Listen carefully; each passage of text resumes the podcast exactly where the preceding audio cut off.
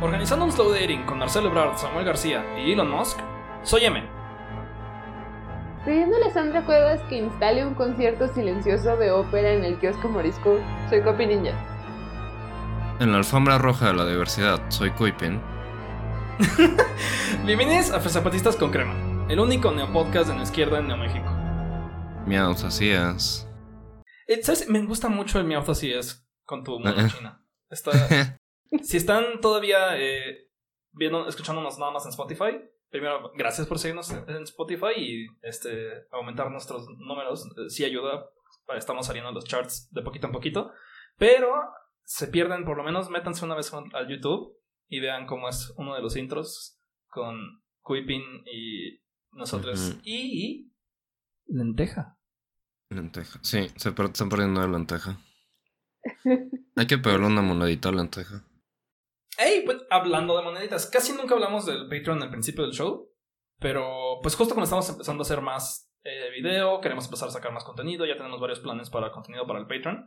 Pues vamos a dejar este, desde el principio el anuncio de que, hey, si, si ya les hartó como, como los grupos de radio y podcast que son medio nefastos, que son o, comerciales o llenos de como 70 güeyes de Me Too como no FM, este... hey, este es un... Ese problema no lo tenemos. Sí. Otros no sé, pero... O sea, sí somos nefastos, ¿no? Pero, pero somos un, este, un podcast de izquierda independiente que no, no da anuncios de FEMS antes de que empecemos.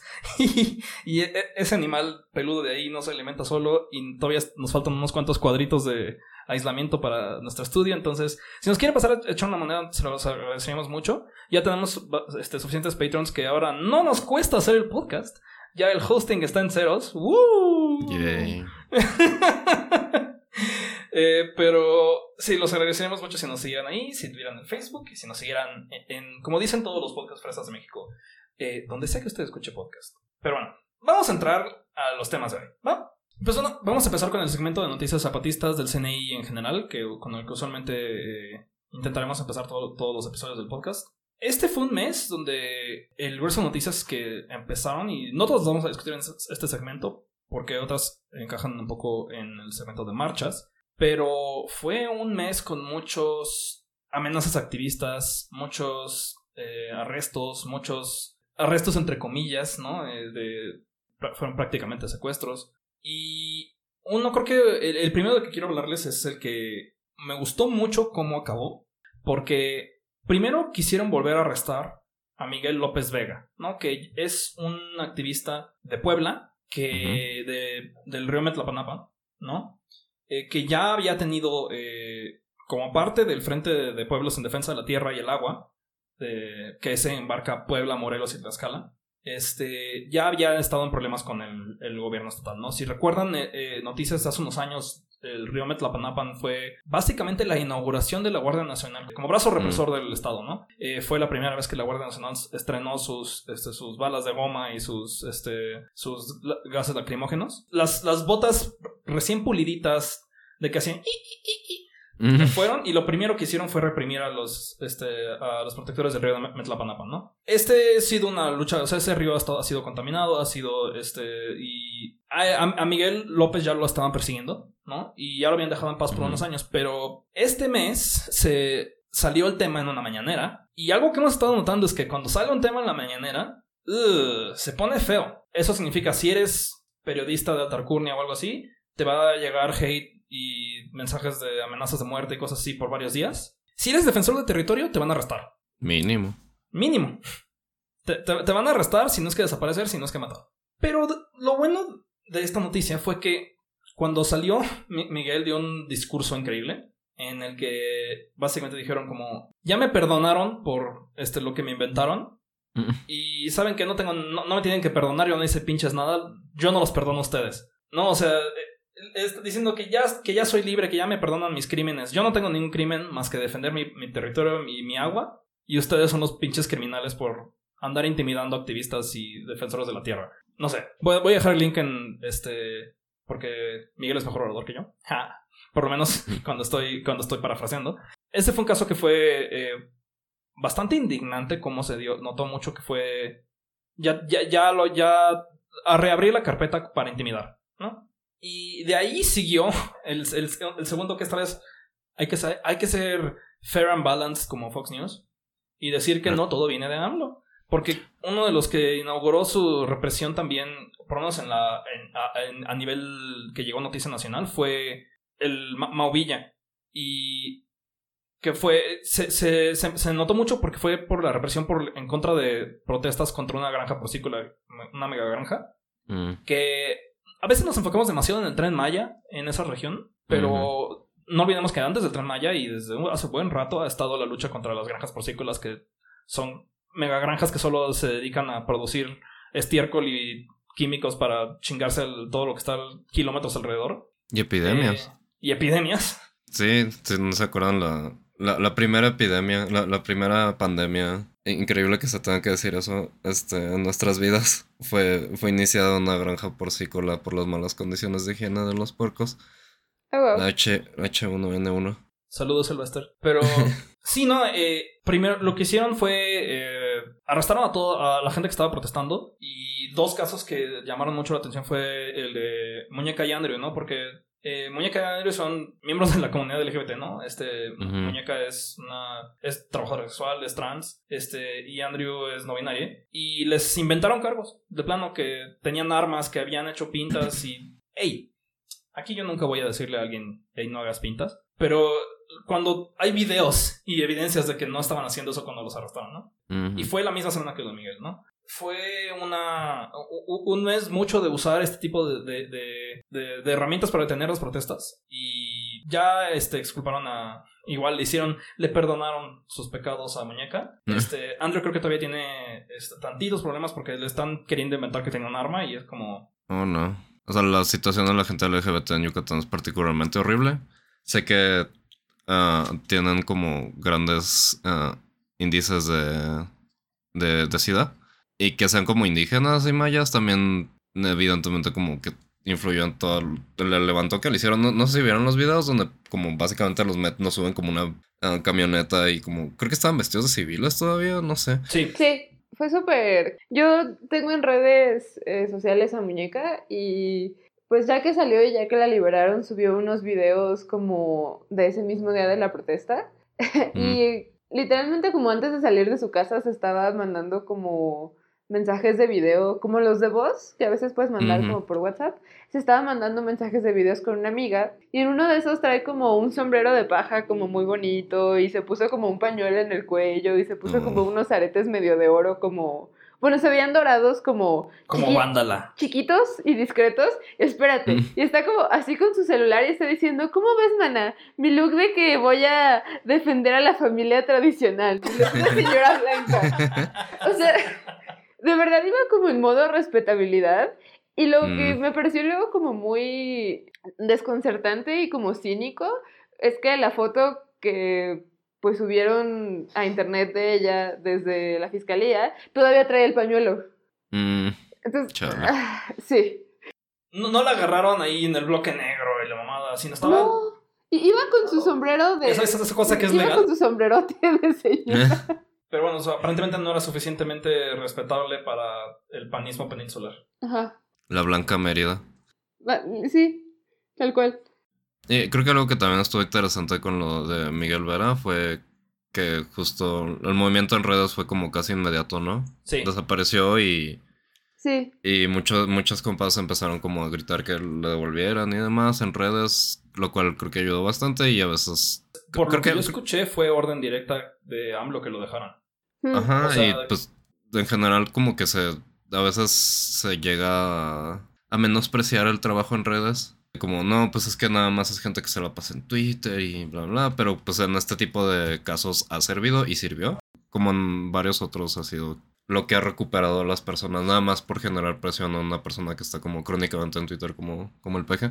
Ah, algo que vi hace poquito en el TikTok de Siguapa, que está como creo que mm. soy Siguapa, fue que es una posición como hasta cierto punto pues desconsiderada, sobre todo hacia poblaciones trans y mm. neurodivergentes. Digo, ella, si guapa, mencionó poblaciones trans, pero pues yo le estoy incluyendo poblaciones neurodivergentes y con otras discapacidades. Um, menospreciar todo lo que ocurre en redes, porque ¿de dónde consigues como empleo donde pues más o menos al menos intentan respetar tu identidad? O si de plano no lo encuentras, ¿dónde autogestionas proyectos pues que te den de comer? ¿En dónde se forman redes de otras personas que están dispuestas a apoyar a personas trans? Porque pues... O medios independientes. O medios independientes. O sea, todas estas cosas que son como, ¿dónde podrías encontrar a alguien que no te va a dar la espalda por tu identidad de género o por tu expresión de género? Pues casi siempre es como algo muy de encontrar a otras personas que son como tú o que opinan como tú en redes sociales. Y sí es como una herramienta muy importante que sí ha llegado a salvar vidas. En este caso, pues no lo podemos tal cual garantizar, pero ha habido muchos casos similares incluso en otros países de como mujeres trans arrestadas o técnicamente desaparecidas por la policía que solo libera el gobierno porque se hizo un montón de ruido en redes sociales. Y también en casos de, desapariciones que han aparecido en, México, porque ha habido, se, ha activado rápido una, una este, exigencia de, que regresen con vida. Eh, en casos donde. Porque eso ayuda cuando. Si te desaparece el narco porque no, no quiere. porque estás haciendo mucho ruido, pues menos van a querer el ruido. Y en el caso que de aquí fue, ¿a quién estás tratando de llamar la atención? A la única persona que importa del país. Porque en, México hay eh, una persona que dicta quién sale libre, un elector. E, e, el, Sacro Imperio Romano tenía 12 electores, aquí tenemos uno, ¿no? Este, ¿Quién va a quedar de corcholata? Va a ser, depende de qué diga AMLO. ¿Quién va a, a, a ser estar enfocado por el ojo de Sauron va a ser dependiendo de salir en la mañanera y quién salga de la cárcel es dependiendo de si el mismo que lo puso en el ojo lo saca. ¿Cómo se va a ver esto en unos años? No sé, yo, yo no me imagino como a el, en 2030 el presidente Atolini teniendo esta cantidad de poder. No sé qué va a hacer México sin, sin, la... la el, el, poder, o por lo menos la influencia tan grande que tiene, que tiene El presidente Chumel Torre. No mames, ese güey no va a poder ni pedir de Rappi, ¿no? O sea... A Tolí tampoco, pero... Pero bueno, pasemos a hablar más en general de las marchas, ¿no? Eh, ya, que, ya que mencionamos esto. Este fue un mes con bastantes marchas. Algunas al principio, algunas al final. ¿Por qué no empezamos con la del 8M? Esta vez no, no, no dio tanto de qué hablar con otros años. No sé qué opinan. Ah, excepto un caso en específico. Pero como, como en la política nacional, siento que fue menos impactante que el anterior que tuvo tantos números. O, no sé, las primeras donde empezó a haber como más disturbios. O la que Brujas del Mar arruinó diciendo que se quedaron en su casa.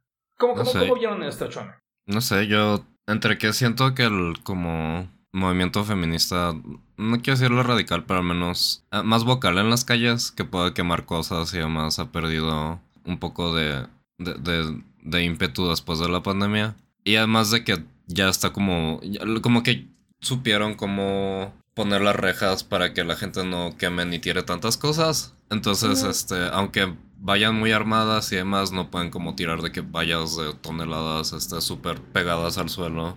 Y tampoco hay mucho que quemar porque pues ya las puertas de madera ya saben las van a quemar, entonces las cubren, ¿no? O sea, está mucho más protegido que incluso el, el 2 de octubre, ¿no? Bueno, el 2 de octubre que se, que se vacía el centro y cierran todas las cortinas y ahí aquí sí al menos desde lo que yo alcancé a ver en la tele, estaba como todo súper protegido en un túnel como de acero para que no hicieran nada. Y pues, no sé, sí. Perdió como el shock que antes tenía. Yo creo que sí, siento que fueron varias cosas, ¿no? El, año pasado tampoco, hubo tanto bloque negro.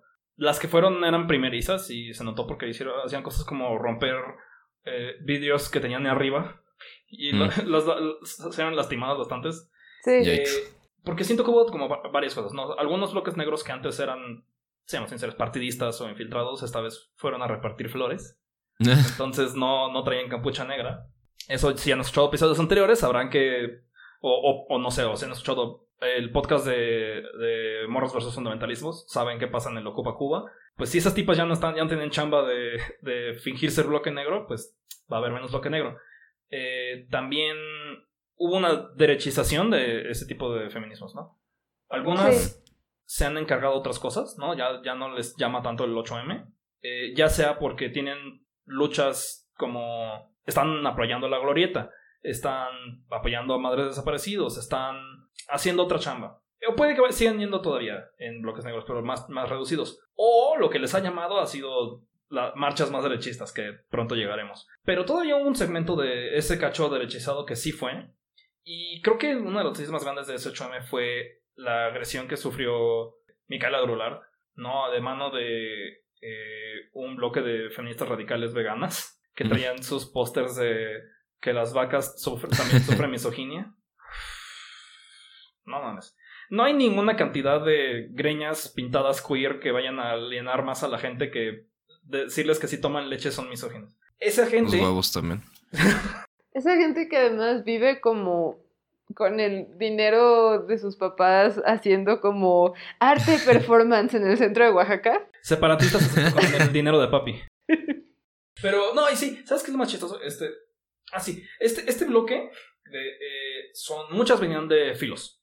No, o sea, yo, yo les aseguro que muchas venían de filos. Que ha sido hasta ahorita uno de los bloques más fachos del terfismo eh, callejero. No, no se conforman con nada más poner Radfem en la pared o verga violadora licuadora, no, sino... Son el tipo de, pues, feministas, podríamos decir todavía, porque se enuncian como tal, están como hasta cierto punto eh, formadas en el movimiento, pero se agarraron del pedazo más conservador y ya ponen pintas tipo muerte a los trans, ¿no? O sea, gente aledaña, gente relacionada o gente con ideas calcadas, son quienes hicieron las pintas de la Puri, de la Tianguis, que se han hecho agresiones físicas. Que se echan sus párrafos y párrafos en los baños de filos de como... La... Híjole, no, no parece... Eh, tienen una pinche odisea ahí de puro discurso de odio. O sea, ya de plano es intimidación y hasta podríamos decir como terrorismo contra personas trans y no solo como defender sus derechos o tener opiniones medio de mal gusto. Sí, no, no, no. Yo sé que uno de los que aventó piedras ha, ido a Europa a hablar con feministas de ultraderecha. Ah, porque esa es la otra cosa. o sea, aparte de como sus carteles y todo esto que hicieron, le aventaron piedras a mujeres trans que se encontraron en la marcha y que reconocieron porque las topaban de acosarlas en redes sociales.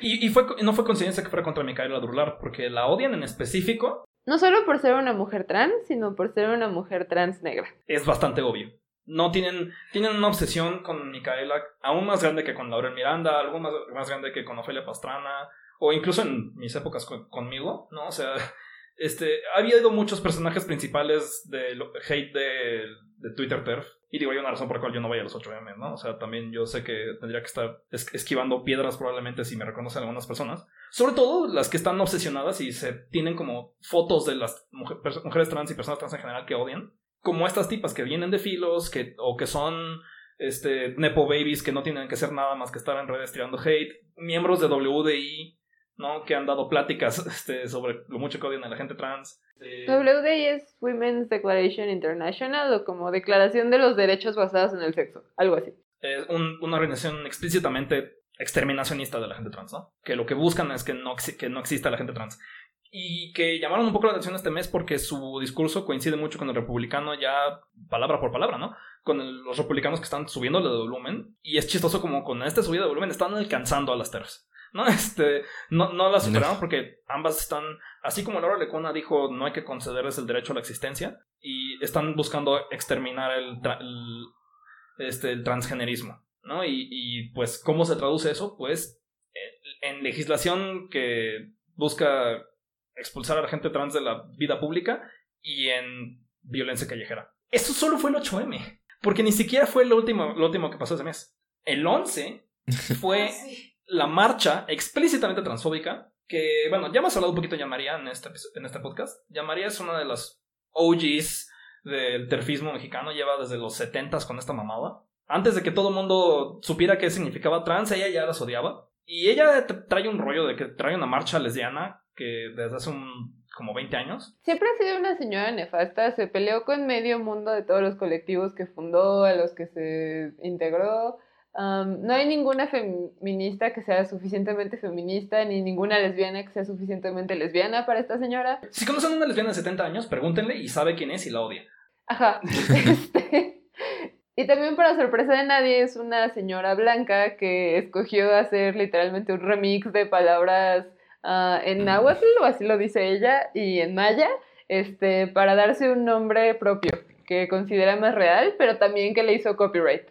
copyright a su nombre. María Lourdes, le hiciste copyright a tu Jean María, no mames. Pero, Entonces, bueno, se aparece en todos lados como con una banda en la cabeza y una pluma. eh, o de plano con un intento de penacho. Es, es muy penoso, pero bueno, organizó una marcha esta señora. Y esta marcha usualmente es la- de marcha de lesbianas biológicas, ¿no? Y es lo que ha sido, ha hecho el ridículo por años, décadas, medio siglo, ¿no?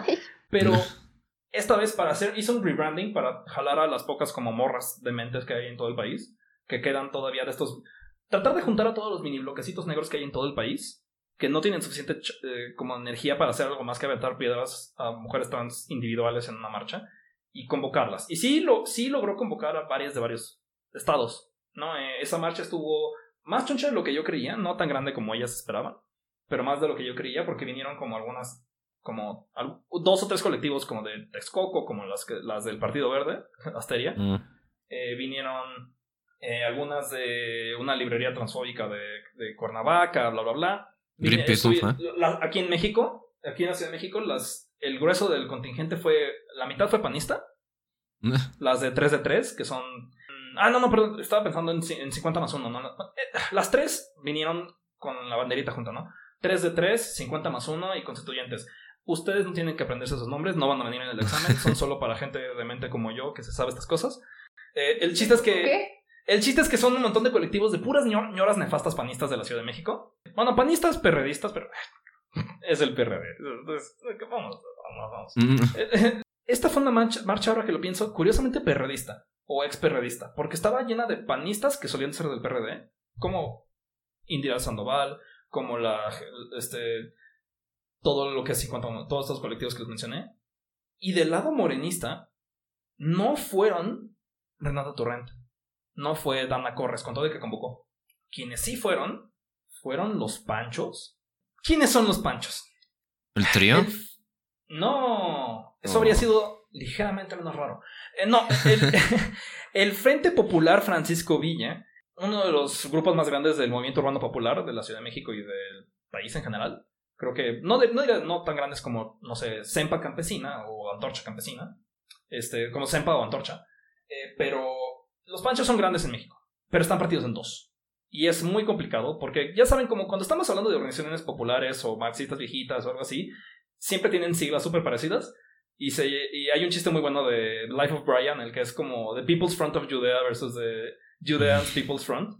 Este, el chiste es que solían ser un solo grupo, pero se partieron cuando la mitad de ellos se fue con el Z, basado, y la otra mitad se fue con el PRD Mm. específicamente con lo que ahorita es la sección de Batres y Encinas.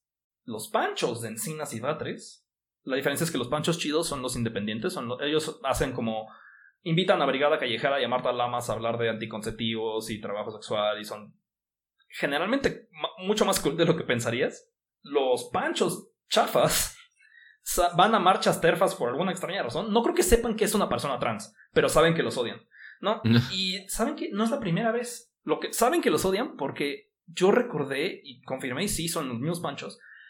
Hace como seis años hubo una marcha en la que los panchos agredieron a mujeres trans. Se fueron contra unas mujeres trans y le- se las madrearon. Y, y yo recordaba cuando, cuando estaba acercándome al movimiento urbano popular, como de que me dijeron, oye, aguas, me han dicho que son transfóbicos. Es como, ¿cuál? Estos son compas. Ahí fue cuando me enteré que hay dos, dos distintos este, Ah. de los panchos. Y los panchos chafas son los transfóbicos, obviamente. Este, ¿Y marcha de qué o qué? ya no me acuerdo en este momento. Creo que era, un 8M o un Pride. De Ah. plano, o sea, no sé qué, tampoco sé qué hacían ahí en los panchos. O fue una de. Ayotzi. O sea, voy a dejar el link en la descripción. nos para invitaron eso. con Alfredo Adame.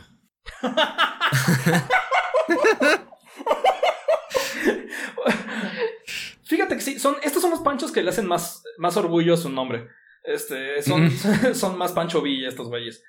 Y entonces fue súper raro. Estaba viendo como, ah, mira, los panistas. No, no encuentro a las terfas de la cuatro terf. ¿Por qué hay un hijo de Pancho Villa ahí? ¿Los Panchos? Y sí, son. Están ahorita armando un grupo raro que se llama Sumar Construyendo, una mamada así. Y son un segmento extra. Es. A Sheinbaum lo que le falta es base. ¿No? Sheinbaum No es está basada. no, es la favorita de AMLO, es la favorita de la burocracia morenista, pero no tiene tanta, ta- ta- tanto apoyo de base en, como en algunos lugares como tiene Monreal, no tiene tantas conexiones con grupos de poder como este Don Augusto, no tiene las conexiones internacionales de Marcelo Ebrard. Entonces lo que le falta es base, ¿no? Y esta- esas son las alianzas que he estado haciendo últimamente. Y una de ellas ha sido con esto, con los panchos, que, que siempre, eh, de nuevo, se, se partieron originalmente porque unos de ellos decían nosotros somos un movimiento de izquierda independiente y otros dijimos, dijeron quiero hueso. Eh, Los que dijeron quiero hueso se fueron con Encinas y con Ebrard, y con Batres. Y ahorita Batres está súper activo tirando mierdas, ¿no? Eh, también las, las, de la- las mujeres de la las glorieta, las mujeres que están en la glorieta eh, de las mujeres que luchan, han estado recibiendo todo el mes agresiones de gente de Shenbon y de Batres, porque quieren quitarlas para poner su pinche estatua nefasta esa de la mujer Amayak, que es básicamente esco- escogieron una mujer indígena random y la pusieron ahí, y dicen que es representación. Este, si han leído artículos de Yasnaya eh, sobre esto en el país, saben que es una mamada. Eh, pero Shenbon está, y Batres están empujando mucho para tomar control de... Lo que no les gusta es no tener control de los movimientos sociales, ¿no? Entonces sí, esta marcha de Radfen estuvo más llena de como ñoras que no saben qué es una persona trans que de Radfens jóvenes que están queriendo quemar el Estado. Eh, Entonces está muy rara la situación del de el feminismo radical ahorita. Fue enfrente de la Suprema Corte, ¿verdad? Creo que acabaron es en, la, en la antimonumenta, esa fue otra. Ah, fue otra. Sí, de la Suprema Corte no fue el Frente Nacional por la Familia. Es que creo que por eso me llamó la atención una terfa que era como, ¿por qué están como protestando en el mismo lugar que el Frente Nacional de la Familia? Ah, no, ese era uno del Frente Nacional por la Familia. Y la respuesta es porque la alianza Ah, entre ya. el Frente Nacional por la Familia y las trefas ya se cerró. También fue la Ah. plática de Laura Lecona en el. eh, porque- ¿Quién invitó a Laura Lecona, perdón? ¿Eh? ¿Quién invi- eh, Laura Lecona estuvo en el Congreso. Ajá. La invitó a una Ah. panista, ¿no?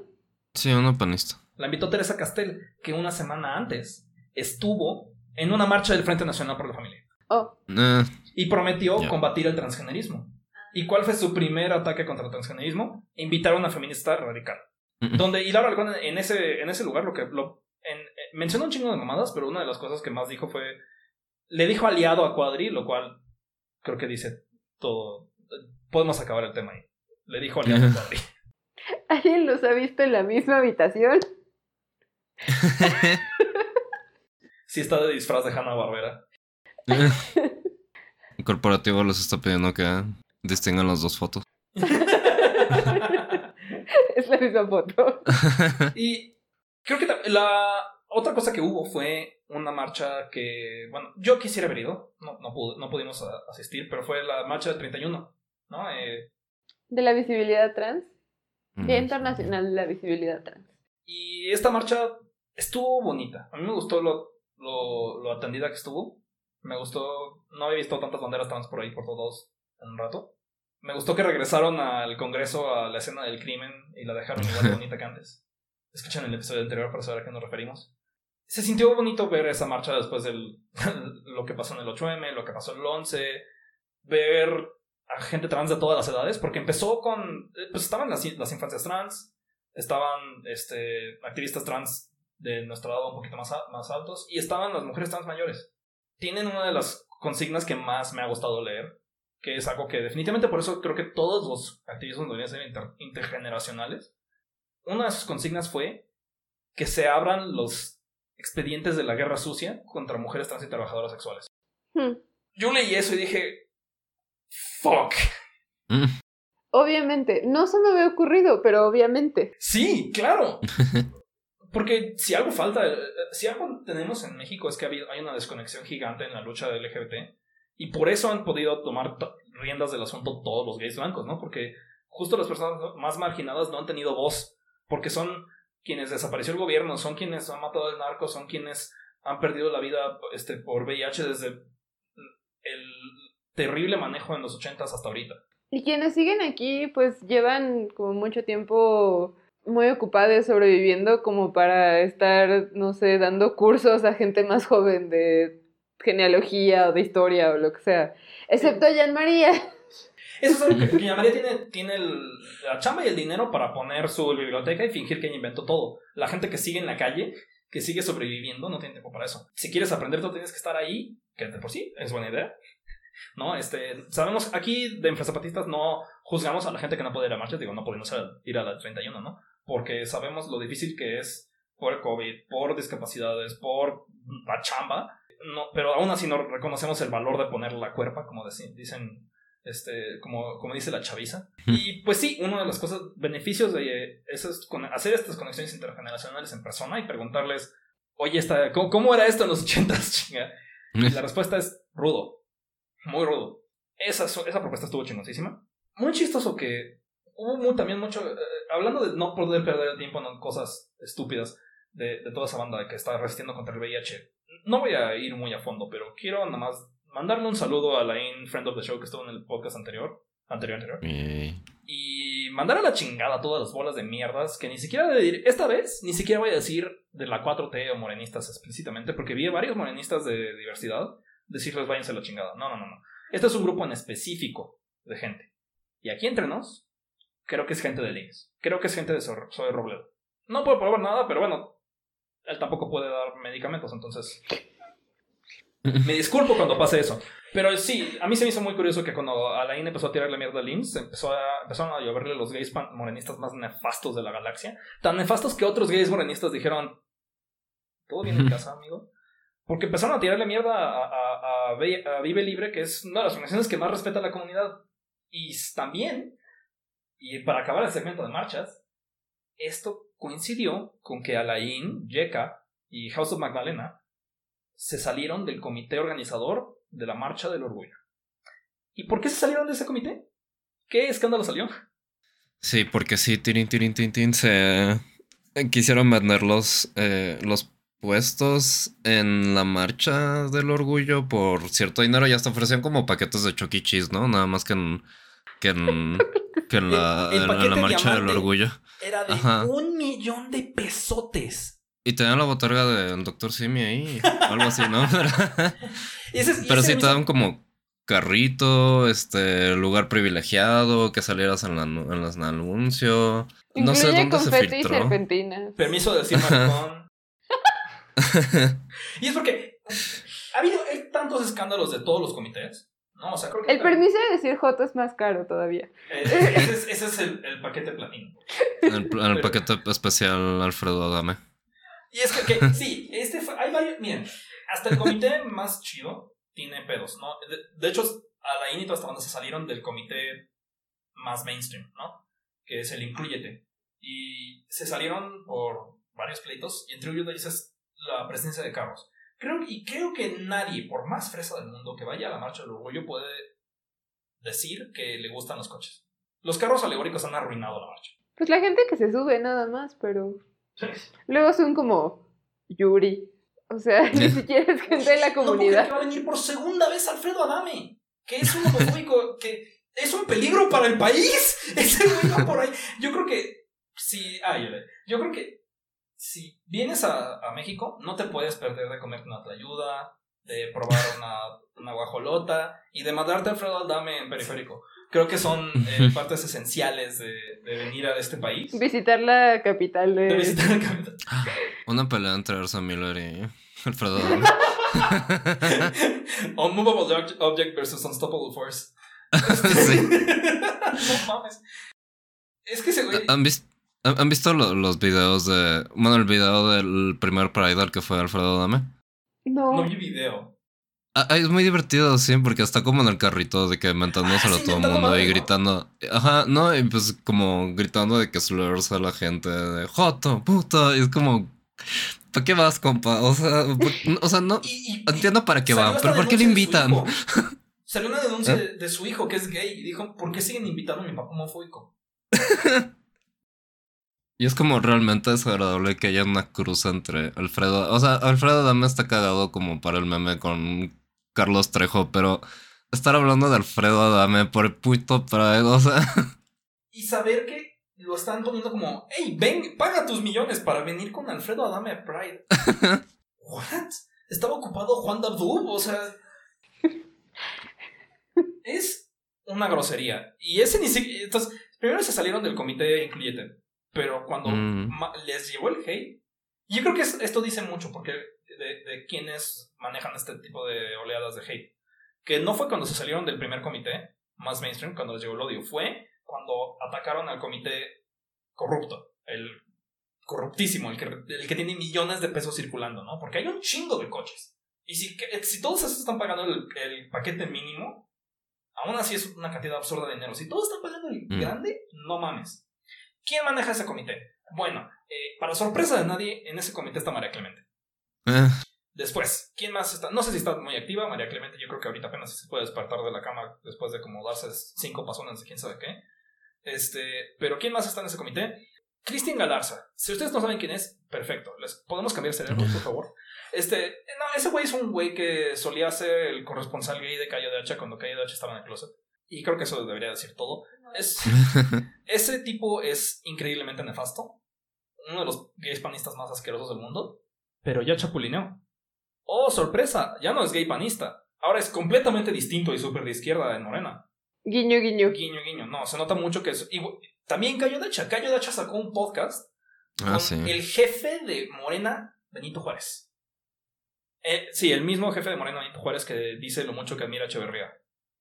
Neta, es increíble como hay un podcast con Cayo de Hacha y es el menos facho del podcast. Pero no, ese segmento que se acaba de, acaba de chapulinear a Morena es más facho que el pan de donde vienen y más corrupto. Es increíble. Y son, neta, es increíble que hasta Morena Diversidad curiosamente no dicen nada. Es- Está como diciendo quiénes son estos cabrones. Entonces, sí, Cristian Galarza, este, es- Alfredo Adame, es el comité de los televisos. Y como me, me da mucha risa porque ilustra cómo eh, México ya dejó. Olvidó completamente que odiábamos a Televisa y TV Azteca. La 4T ya les puso. les dio su, su bendición. Sí. Yo recordaba que en las marchas le mentábamos la madre a Televisa y a TV Azteca.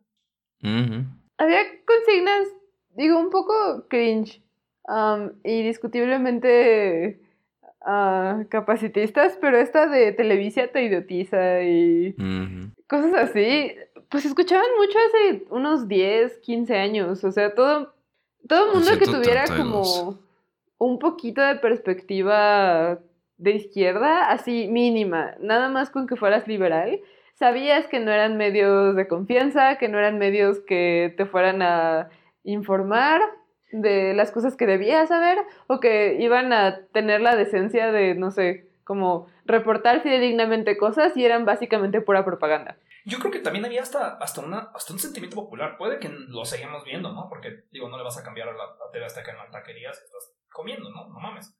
Pero no creo que hubiera gente que estaba que era como de, no, yo sí creo en la dignidad, bondad y este, e integridad de Televisa y TV Azteca. No, creo que todo el mundo sabía que eran una bola de corruptos. Sí, nunca lo escondieron, o sea, la- las frases del tigre de sí, pues hacemos tele para jodidos, para que estén como Sí. idiotas. O sea, las- lo decían como abiertamente, no era como ningún secreto y el 132 se aprovechaba mucho de eso. Ah, me acuerdo que gran parte del 132 era como la manipulación de la tele, ¿no? Y como cómo Sí. hicieron como el paquete publicitario para Peña Nieto. Y ahí estaba, por ejemplo, por ejemplo, Tolini o Dana Corres, pero ahora ya tienen hueso, entonces no Ya sé cómo. Belinda ya. A mí lo que me sorprende es que se le haya olvidado a todo mundo, porque no todo, no todo el mundo tiene hueso, ¿no? O sea, no todos los Mm. güeyes que marchaban tienen hueso. Digo, la mayoría, algunos tienen como, si le puedes decir hueso a trabajar en un pilar y que no te paguen a tiempo, ok, es huesito. Pero ni- no todo el mundo ni siquiera tiene ese huesito. Y siento que sí está bien cabrón como de repente ya nadie sabe qué gritar en las marchas. Igual y. Igual y la cosa se ha difuminado bastante, ¿no? Porque con 132 la tele estaba mucho más presente en la vida de la gente y ahora es como el Netflix. ah, y como los canales de YouTube Y y, Chapucero y bla, bla. Ajá. Latinos y el Eh. soberano no entran en, en, buenas consignas. Y yo creo que pues, el grueso de la propaganda que ve la gente son como PGTubers, ¿no? Sí. Sí, ya no es tan, ¿Cómo que, tan universal ver la tele. Ujú. ¿Cómo creer que se puso peor? No mames. Entonces, no sé, supongo que toca chingarle la madre al algoritmo o algo así en las marchas. Algoritmo burgués. No, no, no sé. Pero, no, el- Ah, Algo hay ahí, algo hay ahí. Es, es buen inicio. sí, ahora Televisa es más raro, porque ahora ni siquiera son como. bueno, ya se murió Chabelo, ya se está cayendo la, la realeza de la, de, de la televisión mexicana. Que lo único que queda son como güeyes que nadie ha escuchado en su vida, pero por alguna razón son famosos. Como gente que solo los lectores de TV Notas conocen, y ya ni ellos, Ah, sí. que tienen dinero y se creen como que pueden hacer lo que quieran. Porque también, ah, otro güey que está en el comité este, es este, se me va el nombre, pero es un cabrón nefasto. El que, el que se fue contra el refugio de Casa Frida. Ah. Porque Casa Frida, este, había ah, ah, ah, como El que... que, el que tiene como andros en zona rosa y que se estaba queriendo ligar a un chavito y cuando el chavito dijo como, no García, se sacó que eh, lo habían secuestrado y no sé qué. Sí, sí, sí, sí. Y se, se, se consiguió una señora random de la calle y dijo, esta es su mamá, por favor entreguen. Está muy preocupada. Y, y- y el tipo como, esa no es mi mamá. O sea, sí, estaba cabrón. Y ese güey es un televiso nefastísimo que es, es manager, es como, ¿manager de quién? De tofas, a ver.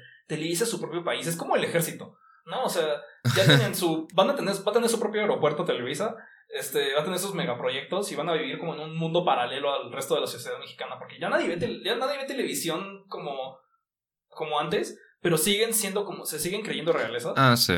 Y pues sí, este comité es el comité de los de, de los televisos, ¿no? Me Eh, pregunto si también estará gorditas sacas una pana en, en el comité. explicas rápido, explicas eh, ese Ah, rápido, pues qué pasó, este. ah, enfrente de las gorditas sacas una pan sobre revolución, por ahí, este, un, un güey, un mamado que salió en la más draga tapó la ciclovía y se lo hicieron ver. El güey se puso violento y. Como dice la pues, no sé. chaviza, una musculoca.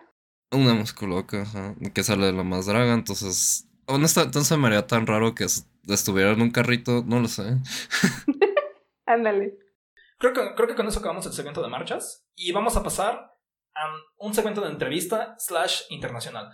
Porque tenemos un invitado excelente en este podcast, este mes. Tenemos a Jeremy de Intervenciones Gringas, que es un podcast bastante chingón sobre pues intervenciones gringas. Es este Jeremy. Docu- documenta la forma, las como mil y un formas, digamos, en las que el gobierno gringo ha metido sus tentáculos en absolutamente todo el resto del mundo y cómo vivimos en una peor realidad gracias a eso. de ese tipo de, de cosas de política que serían teoría de conspiración si no fueran admitidas por el gobierno gringo. Si no fuera como Bien ese, documentadas. como ese video de YouTube del ah, juicio de Goofy. Goofy, por favor, di que eres inocente. Pero lo hice. Ajá. Ese es el gobierno gringo admitiendo como que ha destabilizado, masacrado y un montón de cosas horribles a un montón de gente. Algunas cínicamente, algunas con palabras como, bueno, como aquí en México que ya estamos diciéndole inteligencia al espionaje. Y pues como mencionamos en este, en este segmento, también le estamos diciendo centro de detención en las cárceles. Entonces, pues no, pasamos con Jeremy. Y pues bueno, eh, ahorita estamos en nuestra cápsula informativa de EUA. Pasaron muchas eh, noticias internacionales relacionadas con nuestro vecino del norte este mes. Entonces dije, creo que es buen momento para traer a alguien que sabe de pues intervenciones gringas. Pues trajimos a Jeremy. Hola. ¿Cómo estás? ¿Cómo estás? ¿Cómo están todos? Sí, un gusto estar aquí.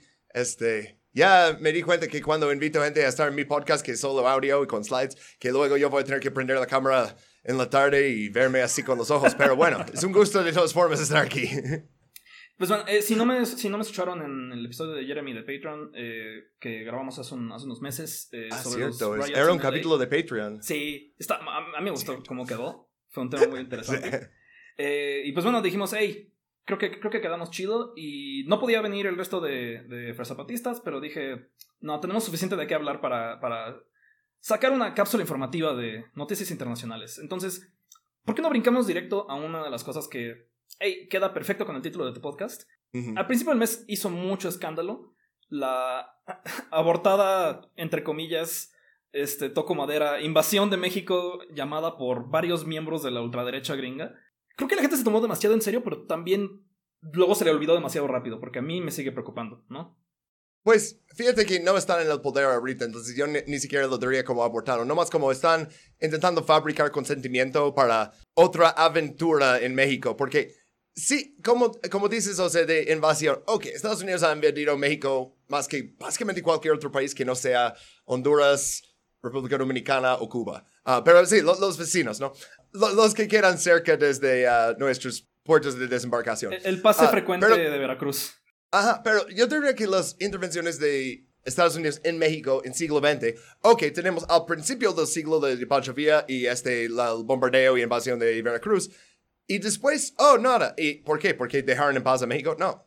No, por todo lo de la revolución y por tener este, el control del PRI todo ese tiempo. O sea, por, ah, eh, está muy soñado el, el caso de Kiki Camarena, pero realmente enfocamos demasiado en su muerte y el encubrimiento y eso. Y sí, ok, pero ¿por qué? ¿Por qué lo mataron? ¿Por qué estaban usando México para vía terrestre para traer drogas? Porque ya era demasiado en los barcos para 84. Y es como, ok, esto ya no cabe en como la idea antigua de colonización de, oh, Pershing invade Chihuahua y luego dice que quiere ocupar todo el estado por, por vía. Ya no es necesario. Eh, no, es, no ha sido necesario desde los 60 o, o sea, eh, realmente en 68 con la masacre de Tlatelolco, lo- eh, la- las autoridades mexicanas comprobaron su lealtad a ese sistema, ¿no? Porque es lo mismo que hizo Colombia con la masacre de los bananeros, que dicen, oh, esta fue una intervención gringa. Sí, porque era una empresa gringa, pero no porque Fue- eran fue como el tutor de la tesis. colombianos. Ajá, eh, ajá. Y fue México su lo graduación. aprendió- Se titularon con eso. ni, ni siquiera quiero decir como México, eh, siempre decimos los países, ¿no? La clase dirigente de México, que independiente de si es PRI o PAN o, o que sea, ah, van a controlar las cosas, o sea, va- todo va a mover sus intereses. Y entonces ya es como, ok, la última operación, digamos, de lo que sabemos algo, ah, fue Fast and Furious, ¿no? Cuando Sí. se fueron a esa tienda en Arizona y dicen, ¿sabes qué? Queremos que vendas todas las armas a gente sin identificación, efectivo, ventas que jamás habrías hecho si nosotros no estuviéramos eh, diciendo como, ah, hazlo. Y luego, ah, ups, resulta que vender armas a los carteles es- aumenta la violencia. Es como, dicen que, oh, queríamos rastrear las armas y... eh, o sea, ya es, no vamos a mandar ni un solo agente. Bueno, agentes que cruzan para atrapar a gente y decir, ok, pero no vamos a mandar nadie a hacer estas cosas ya. No, nomás te vamos a dar los, el equipo, ¿no? Y ah, tenemos tantas capas de subterfugio entre nosotros y esto. Entonces, es, es un poquito raro escucharlos decir que, oh, necesitamos invadir así con I mayúscula, ¿no? Ya. A México por el narco. Pero luego cuando dicen cosas que tienen más sentido con la lógica de guerra, eh, desde Obama, pero realmente desde Reagan, ah, de que dicen, oh, podríamos usar drones, oh, podríamos mandar fuerzas especiales. Yo, ok, quieres robots con misiles y escuadrones de muerte. Y dices que esto es mejor que la invasión, ¿no? Es como, pero eh, lo que están viendo con AMLO es que por primera vez, ok, pues se comporta con nosotros en ciertas cosas, pero otras no. Y entonces siempre podemos sacarlo de El Narco, porque la imagen de El Narco es el gran invento del, de los últimos 40 años, pero ah, otra vez, realmente de los últimos como 20, ¿no? O sea, de- y desde Fast que and Furious tenemos ha sido de las pocas cosas en las que se han empujado duro esta administración, ¿no? Eh, eh, eh, Ebrard sí ha estado metiendo denu- demandas, es algo que constantemente hace ruido. Bueno, yo, aquí siempre hemos dicho, ¿no? Que a mí me da mucha risa que eh, AMLO definitivamente no tiene buena química con Biden, ¿no? Eh, No. Se llevaba mejor con, con Trump y no lo culpo. La neta es más Porque los dos son populistas, los dos están haciendo cosas que quiere la mayoría de su población. Y son poblaciones muy distintas, pero los dos tienen ese carácter de, hey, soy yo, el señor que ves todo el tiempo en la pantalla. Sí, sí. Sí, les gusta, les gusta hablar, les gusta decir. eh, eh, tienen presencias similares en, en redes sociales. Y no lo digo como insulto de nuevo, porque no lo es, solo es una buena forma de hacer política ahorita. Que de hecho a, Ujú. a- a Biden, eh, creo que cuando eh, AMLO se equivoca, se- es por cuando se parece más a Biden que a Trump, ¿no? En- y creo que vamos a llegar a uno de esos ejemplos pronto. Pero quien más estaba eh, sacando como las, la- las, las banderas de, de guerra y poniéndose la, la máscara de Maciosare que le quedaba muy bien porque a los medios mexicanos les encanta alguien con un parche, es Dan. Crenshaw. ¿Qué nos puedes decir de Dan Crenshaw? Tú que tal vez lo conoces Ok, pues lo de Navy SEALs existe desde los 80, o sea, básicamente desde la misión fallida de Carter de rescatar los rehenes de Irán y dicen, ah, necesitamos como, o sea, como un mando centralizado para todo eso, ¿no? Y van agregando más y más y más, pero básicamente cuando terminó la Guerra Fría, o sea, con la disolución ilegal de la Unión Soviética, esto es cuando es como, oh, pero ya, ¿para qué necesitamos eso? Porque la misión iba a ser como de atacar a submarinos uh, uh, rusos y uh, muchas cosas bajo el agua que necesitas mandar a alguien abajo del agua. Uh, sus usos durante ese tiempo también, o sea, en Granada que lanzaron cuatro de ellos en el agua con uh, demasiado peso y todos este, hundieron. así. Entonces es como, oh, mm, de hecho van a ser como operadores especiales y empezaron a, a distribuir muchas películas de eso, o sea, con Chuck Norris y Delta, Far, uh, uh, Delta Force y así, ¿no? Y es como, oh, estos son los mejores de los mejores. Y, y as- yo me acuerdo ver en uh, el canal de Historia y otros canales de, cable, ¿no? Que teníamos como cosas que son como reclutamiento para eso y te enseña cómo es Buds y, ah, estás en el agua y, y ¿Quién quiere hacer eso? Y, es- y dicen, oh, aceptamos menos personas que el NFL, no, es, super elite, ¿no? Y el fin de eso, después de tanta propaganda desde el Estado, fue la gente que salió de eso y empezó a escribir libros. Obviamente no te dejan escribir un libro con hechos, te dejan escribir tus memorias, lo pasan al Pentágono, el Pentágono dice, quita toda esta parte, jamás estabas en este país. Es- esta persona no lo conoce, ¿sabes? O sea, tienen que sanitizarlo, ¿no? Pero, Sí, pero esto es, uh, de ahí salió este, el, um, ¿cómo se llamaba ese güey? Chris Kyle, el American Sniper, o sea, y que luego inventaba cosas de, oh, yo fui al Superdome de, uh, para uh, disparar a saqueadores. Ok, no, no, jamás eso. Pero eh, eh, crearon esta imagen de los Navy SEALs como los mejores héroes en Estados Unidos. Y la, la frase que ellos les encanta, ellos, cualquier de los operadores, ¿no? Como el ejército dentro del ejército, es, oh, somos el punto de la lanza. Como, oh, nosotros son los que mandan cuando realmente tienes problemas. Dan Crenshaw fue, según yo, el primero o segundo de ganar como un escaño en algún cuerpo representante, en su caso, o sea, en el, ah, en federal, porque es, Mira, si quieres ser senador del estado de, no sé, Illinois o algo, este, después de, de salir de los Navy SEALs, ah, ok, lo tienes fácil. Ah, pero sí, o sea, ya es- estamos viendo Ron DeSantis, ah, también era de, ese grupo de... De Guantánamo. Básicamente psicópatas, sí.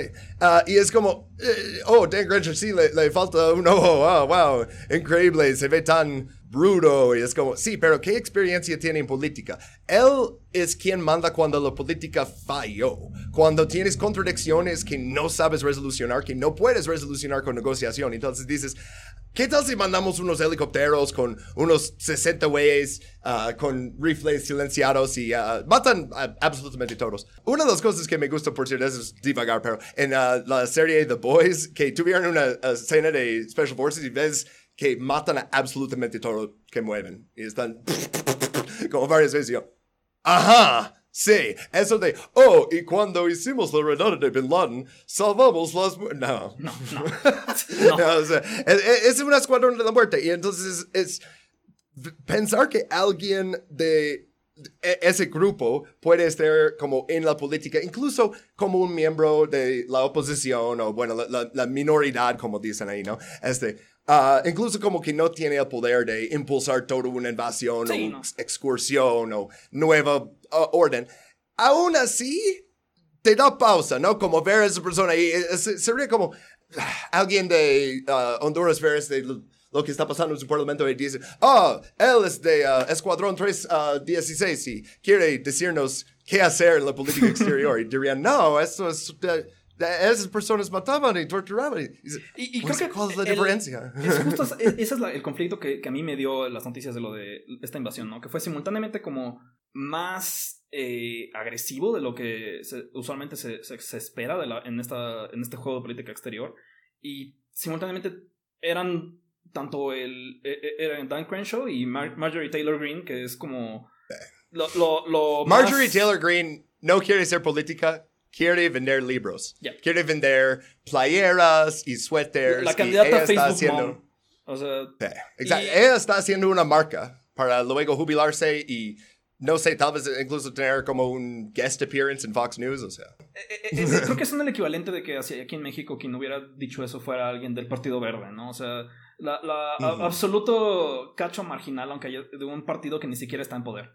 Y entonces eh, sí entiendo eh, por, por qué la gente como que ya, ya no está dando eso tanto al final del mes, con todo de que fue como, órale, ¿qué pedo? Pero a mí lo que más me sacó de, de onda fue la forma en la que el gobierno estadounidense trató de, de, de ponerle un parchecito y hacerle sana sana colita de rana al asunto. eh, que Mm. fue enviarnos a John Kerry a Oaxaca a tratar de, de, de pasar el tren eh, eh, eh, transísmico. ¿Cómo, ¿Qué opinas tú de John Kerry? ¿Qué mensaje está mandando? Ok. Enviándonos a John Pues, Kerry. ¿Cómo ha sido su Antes de carrera? que me comentaste lo de John Kerry, antes de grabar, honestamente yo pensé que John Kerry murió alrededor de 2016. Ah, yo no sabía que aún estaba I thought you were the... con, con nosotros. Ah, pues John Kerry es, es, es una figura interesante, ¿no? O sea, por, ah, lo de, por los que no conocen cada pinche senador o ah, partidario en Estados Unidos. Era un oficial en Vietnam, regresó. Muchos de los ah, hombres alistados dicen, ah, no me gustó mi participación en la guerra. Pero de escucharlo de un oficial hizo una diferencia. Ah, porque la división de clases también existe en, en todo, ¿no? O sea, y, y entonces regresa, habla de todo lo mal que era Vietnam y así. Y de ahí empieza como una carrera política en Massachusetts, que no es un, un estado que el resto del país ve. Massachusetts es al norte lo que Texas es al sur. Es el, es el chiste para todos los que viven allá, ¿no? Y así. Ah, pero sí, o sea, su ah, presunción como candidatura nacional, yo creo que empezó con la credibilidad que le dio a hacer el, informe de, ah, bueno, de los contras, la conexión con la cocaína y con Irán contra también, o sea, en los noventas, que es por cierto, durante Irán contra había un momento que uh, un observador se metió y gritó, se paró y gritó, ask about the drugs. Y lo, sacaron. Ah, sí, Ah, como, oh, no, ese es, otro meeting. Puertas cerradas. pero, pero sí, o sea, Kerry luego eh, no pudo este, ganarle a Bush para el segundo mandato de Bush. Lo que eh, la gente piensa es, oh, es porque Kerry fue mal candidato. No, es porque Bush y la guerra en Irak seguían populares en 2004. Pero entonces John Kerry básicamente desde entonces es... mm, no quiero decir irrelevante porque le dieron alguna posición en el gabinete en un momento y así, pero no es...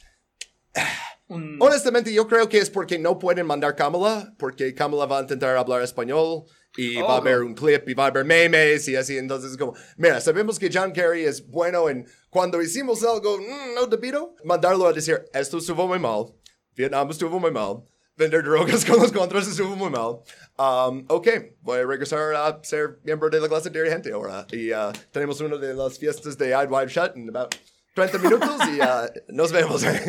A mí, justo el, el rollo de, el transísmico y, todo lo que, lo, lo que opera alrededor de esa franja es, no sé, meterle un nombre como John Kerry que, que no es como del conocimiento popular, sobre todo en México, pero por lo menos para la gente que estaba resistiendo en Oaxaca, sí lo fue, ¿no? Todavía es de esos nombres que la gente medio, que, que su politización fue en los 2000 sindicalistas de eh, mexicanos oaxaqueños conocen el nombre John Kerry y no les trae buenas memorias, ¿no? Y sí estallaron protestas cuando vino. Le, le gritaron Yankee Go Home y le- le aventaron jitomates. Eh, ah, muy bien. sí. Me no- gusta el, el espíritu rebelde que siempre tiene México con esas cosas. No, no, Oaxaca, no. México y Venezuela son los dos países más probables de lanzar algo así. Oa- Oaxaca es. La, la resistencia de Oaxaca siempre es bellísima. Y pues ya llevaban. No harían al mismo gobierno mexicano. O sea. Sí, eh, eh, estaban, está ahorita, AMLO, AMLO está muy enojado con ellos por, por el bloqueo en contra del transísmico que están haciendo, que transísmico como es el, el hermano chiquito del tren Maya eh, en la figura nacional, eh, no tiene tanta, ta- tanta presencia en medios, pero sí, eh, eh, sí fue un mensaje claro como el que, el que trajeron con John Kerry. No sé, el, el, el transísmico, el Maya, todos estos proyectos que están saliendo están volviendo a la memoria eh, esta frase que, que salió, sobre todo con una tragedia que pasó hace poquito, ¿no? Que es eh, que el muro no. El, mu- el muro no lo pagó México porque somos el muro. Y. Sí, eso Es- también. ¿Qué- ¿Cómo que vamos a poner un muro? ¿Has ido a la frontera? Hay un muro. En la gran mayoría de las fronteras, como, ¿qué? A, a fin de cuentas, no, se, no, la- la- la- no fue el muro lo que creó esta, esta tragedia que pasó esta semana con los ah, 39 sí, migrantes listo, que listo por el cambio de tono intenso. Sí, ¿no? Esta, esta tragedia que la verdad ahorita no, no, no. Está muy difícil tratar de encontrar culpables, más que nada porque es las primeras veces que veo en la política mexicana que se están pasando todos la papa caliente, ¿no? Ujú. Eh, Ebrard de la Secretaría de Relaciones Exteriores, Adán Augusto de Segov, AMLO se lo está pasando a Biden, Biden a Trump, Trump a AMLO de regreso, está... Todo el mundo está tratando de evitar este, una, eh, la responsabilidad, pero tam- a la vez es que es, es un ejemplo muy claro de cómo esta responsabilidad es sistémica más que un solo error, ¿no? Porque la, la, idea, la idea que esto pasó porque hubo un incendio en una, en, en una digamos de bien, una cárcel, ¿no? Le, le pueden poner el nombre de buenondita que quieran, pero era una cárcel de migrantes, donde su, había, había habido protestas hace unos días porque les estaban dando de comer como atún que llevaba seis, días en el sol, tenían una forma inhumana de tratarlos y todavía lo, lo, estaban diciendo, poniendo como si fuera un lugar humanitario donde estaban, ¿no? Y esto viene porque de las cosas que más han coincidido con tanto con la administración de Trump con la y con la de Biden ha sido en frenar la migración a como de lugar, sobre todo de, de, centroamericanos. Desde Obama, es quien empezó realmente las medidas más estrictas. O sea, no entiendo cómo hay liberales que piensan que la historia va a recordar de Obama como un presidente de la izquierda. ¿Qué? un presidente de Citibank, más bien. Pero sí, o sea, eso de la migración ahí también.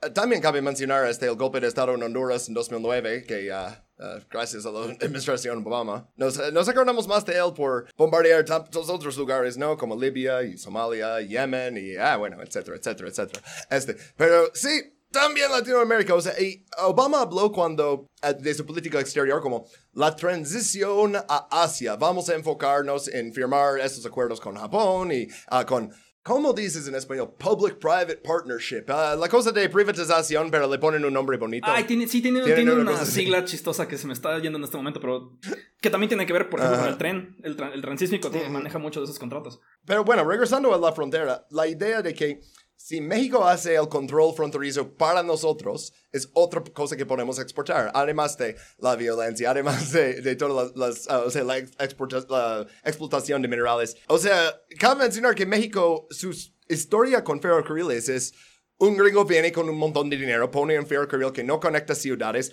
va a la frontera, va a la mina donde procesan esos minerales y es como, o sea, ah, ya no, no me acuerdo bien las fechas porque lo tengo en notas de un podcast de hace como seis semanas, pero que durante el porfiriato que, ah, ok, construyeron este ferrocarril, ¿no? Y como que Guadalajara no estaba conectado con la frontera uh, hasta, o con este Monterrey hasta 1902, pero estaba conectado con la frontera, uh, como con otro lugar en la frontera completamente, nomás como para llegar a, la refinería desde, ah, creo que era 1880, o sea, entonces cuando dicen, ah, pero este tren es para beneficiar a otros, ah, es para beneficiar al comercio en el caso de, de, uh, de eso en el al istmo, ¿no? Y, oh, es para beneficiar a turistas. Es como, ¿cuándo va a ser lo diferente? Uh, ¿Qué estabas esperando? O sea, sin algún tipo de cambio muy grande, ok, sí van a construir nuevos proyectos, pero van a servir los mismos intereses que los que tienen, construyeron antes, porque ya con ese dinero, ese ingreso y esa infraestructura ese poder, ¿Qué crees que, ok, ya llegando al siglo XXI, nuestro grupo de vampiros decidimos que ya no nos interesa ganar dinero, vamos a ir a gastar el dinero que ya ganamos? Jamás, jamás van a hacer eso. Eso es lo que yo haría, güey. Pero,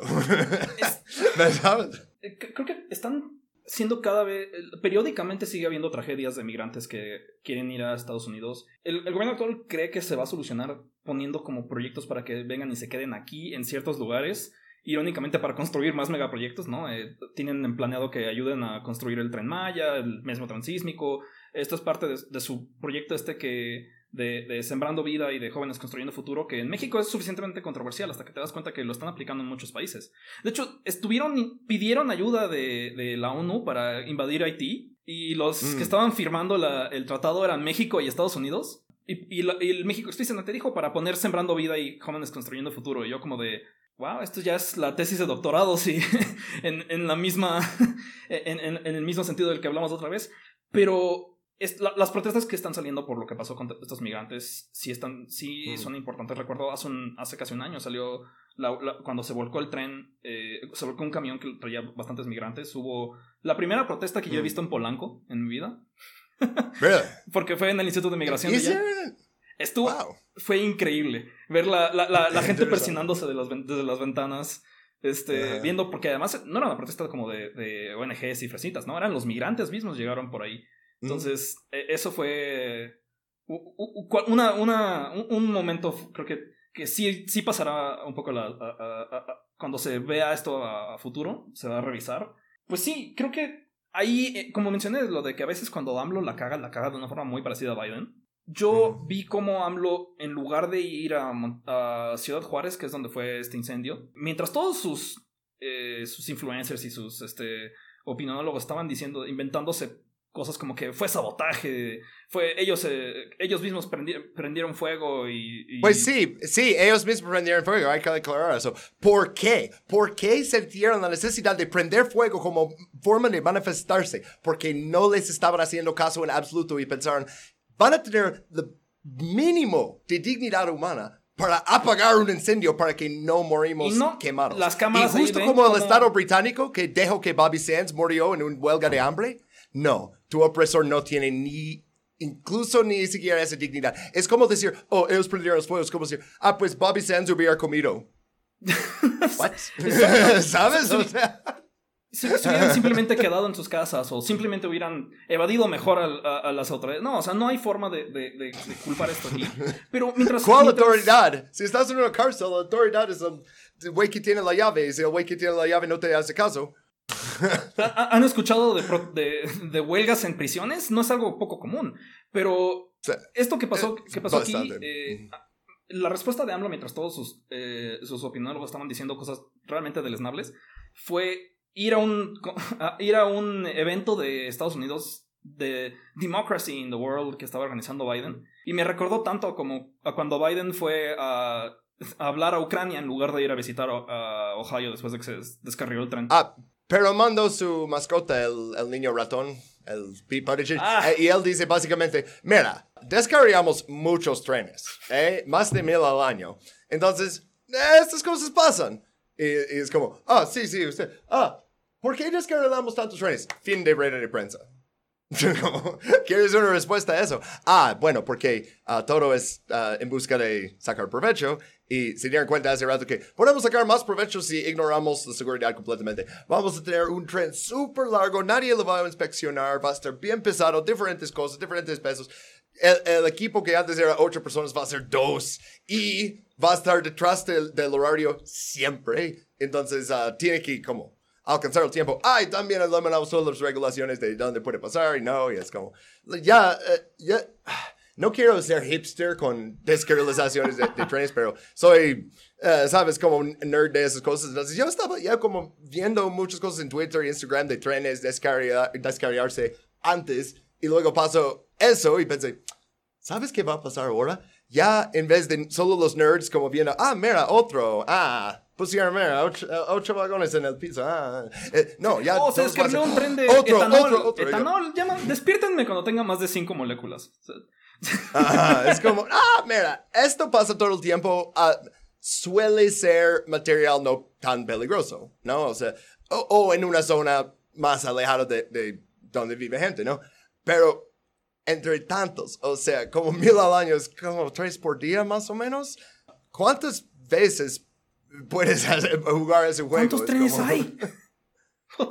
Y es como, la- ¿por qué lo tuvieron que quemar? De hecho, había como unos buenos motivos y Sí. tenía que ver con como la presión y que iba a meterse. Pero principalmente de- del perspectivo de ferrocarriles, necesitamos esos ah, ah, vías desocupadas. ya. Ah, fíjate que O sea, necesitamos aclarar las cosas. Sí. Sí, aunque la verdad es que vinyl clor o cloruro de, de vinilo es un químico bastante malo. Hay peores. Uh, Sí, hay sí, peores. sí, no y East Palestine, Ohio, sí tiene 5 mil personas. Pasan por comunidades más pobladas. O sea, estamos viendo que si no resolucionamos esto, sí, las probabilidades son que, ok, a lo mejor vamos a seguir descarriando trenes de, ah, maíz y ah, cosas así, ¿no? Papel, ah, regalos de Amazon.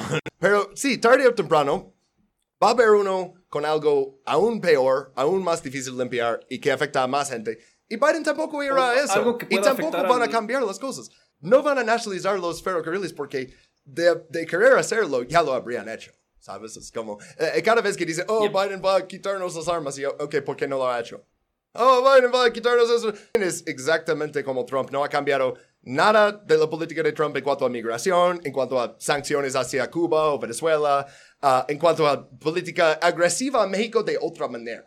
¿Sabes? Sí. Como, ok, no está diciendo lo del muro y así. Ahora, ahora Ah. lo que está. La política externa de, de Biden gira más alrededor de, de sus near peers, ¿no? O sea, cuando habla de México, habla de. Ah, es que China le está, está usando a México para traernos fenantilo. Y. Es lo, es lo que siempre decían, o sea, eh, no pueden decir, no pueden decir que, oh, estamos invadiendo, o, o, bueno, haciendo operaciones encubiertas en tal país, eh, estamos apoyando a un lado en una guerra civil como en El Salvador, y luego, oh, y vamos a deportar a un montón de gente criminal de, de aquí a allá para exportar el problema. Seguramente eso lo resoluciona, ¿no? ¿No? Ya, ya no es mi problema. es, ah, ah, pero todo, ah, todas esas cosas realmente son, ok, uno es demócrata y el otro es republicano. ¿Qué diferencia tiene realmente? O sea, ¿qué, uh, ¿qué podemos decir que, oh, pues fue así durante Trump y ahora durante Biden es así? No, uh, yo sentí el cambio porque yo estaba aquí al fin, fin, fin uh, del segundo mandato de Obama. Entonces, cuando uh, eleccionaron a Trump cuando yo ya estaba en México. Y, y se notaba la diferencia en uh, cruzar la frontera, o sea, de entrar desde México. O sea, se, se, sentía la diferencia en hacer trámites con el consulado porque tenía que luego como renovar mi, mi visa, tenía que ir ahí, es como, y, y, ya era como, oh, ¿de dónde vienes? Oh, esto es por, oh, México, como, oh, eso es país malo, porque tienes el líder del país diciendo todo el tiempo, oh, están trayendo drogas y crímenes y así. Pero, ok, ¿qué ha cambiado materialmente desde entonces? Si quieres un, una cita uh, para sacar tu visa en la embajada o algo, ok, puedes hacer tu cita hoy y va a tener fecha por ahí de noviembre 2025. es como, oh, entonces no están este, mejorando este proceso. Oh, no, pues es por COVID. Ok, pero Biden Jeremy, dijo que Estados Unidos ser, ya no tiene COVID. Te pasa por ser hipster de otra forma. Es que tú, tú fuiste pionera de, de ser nómada digital. Ay, o sea, esto originalmente tenía un trabajo fijo aquí. Uh, y luego, básicamente, todos mis compañeros dicen, ah, ¿sabes que puedes dar clases en línea y también ganar dinero así? Y hacía como una mezcla por tres años, luego todo en línea, luego ya empecé a escribir y a hacer un canal de YouTube y pues aquí estamos. Hey, al menos sabes español y buen español, ¿no? Pero sí, eh, sí, uh -huh. siento que también el, el, el, cruce de Obama a Trump se sintió grueso.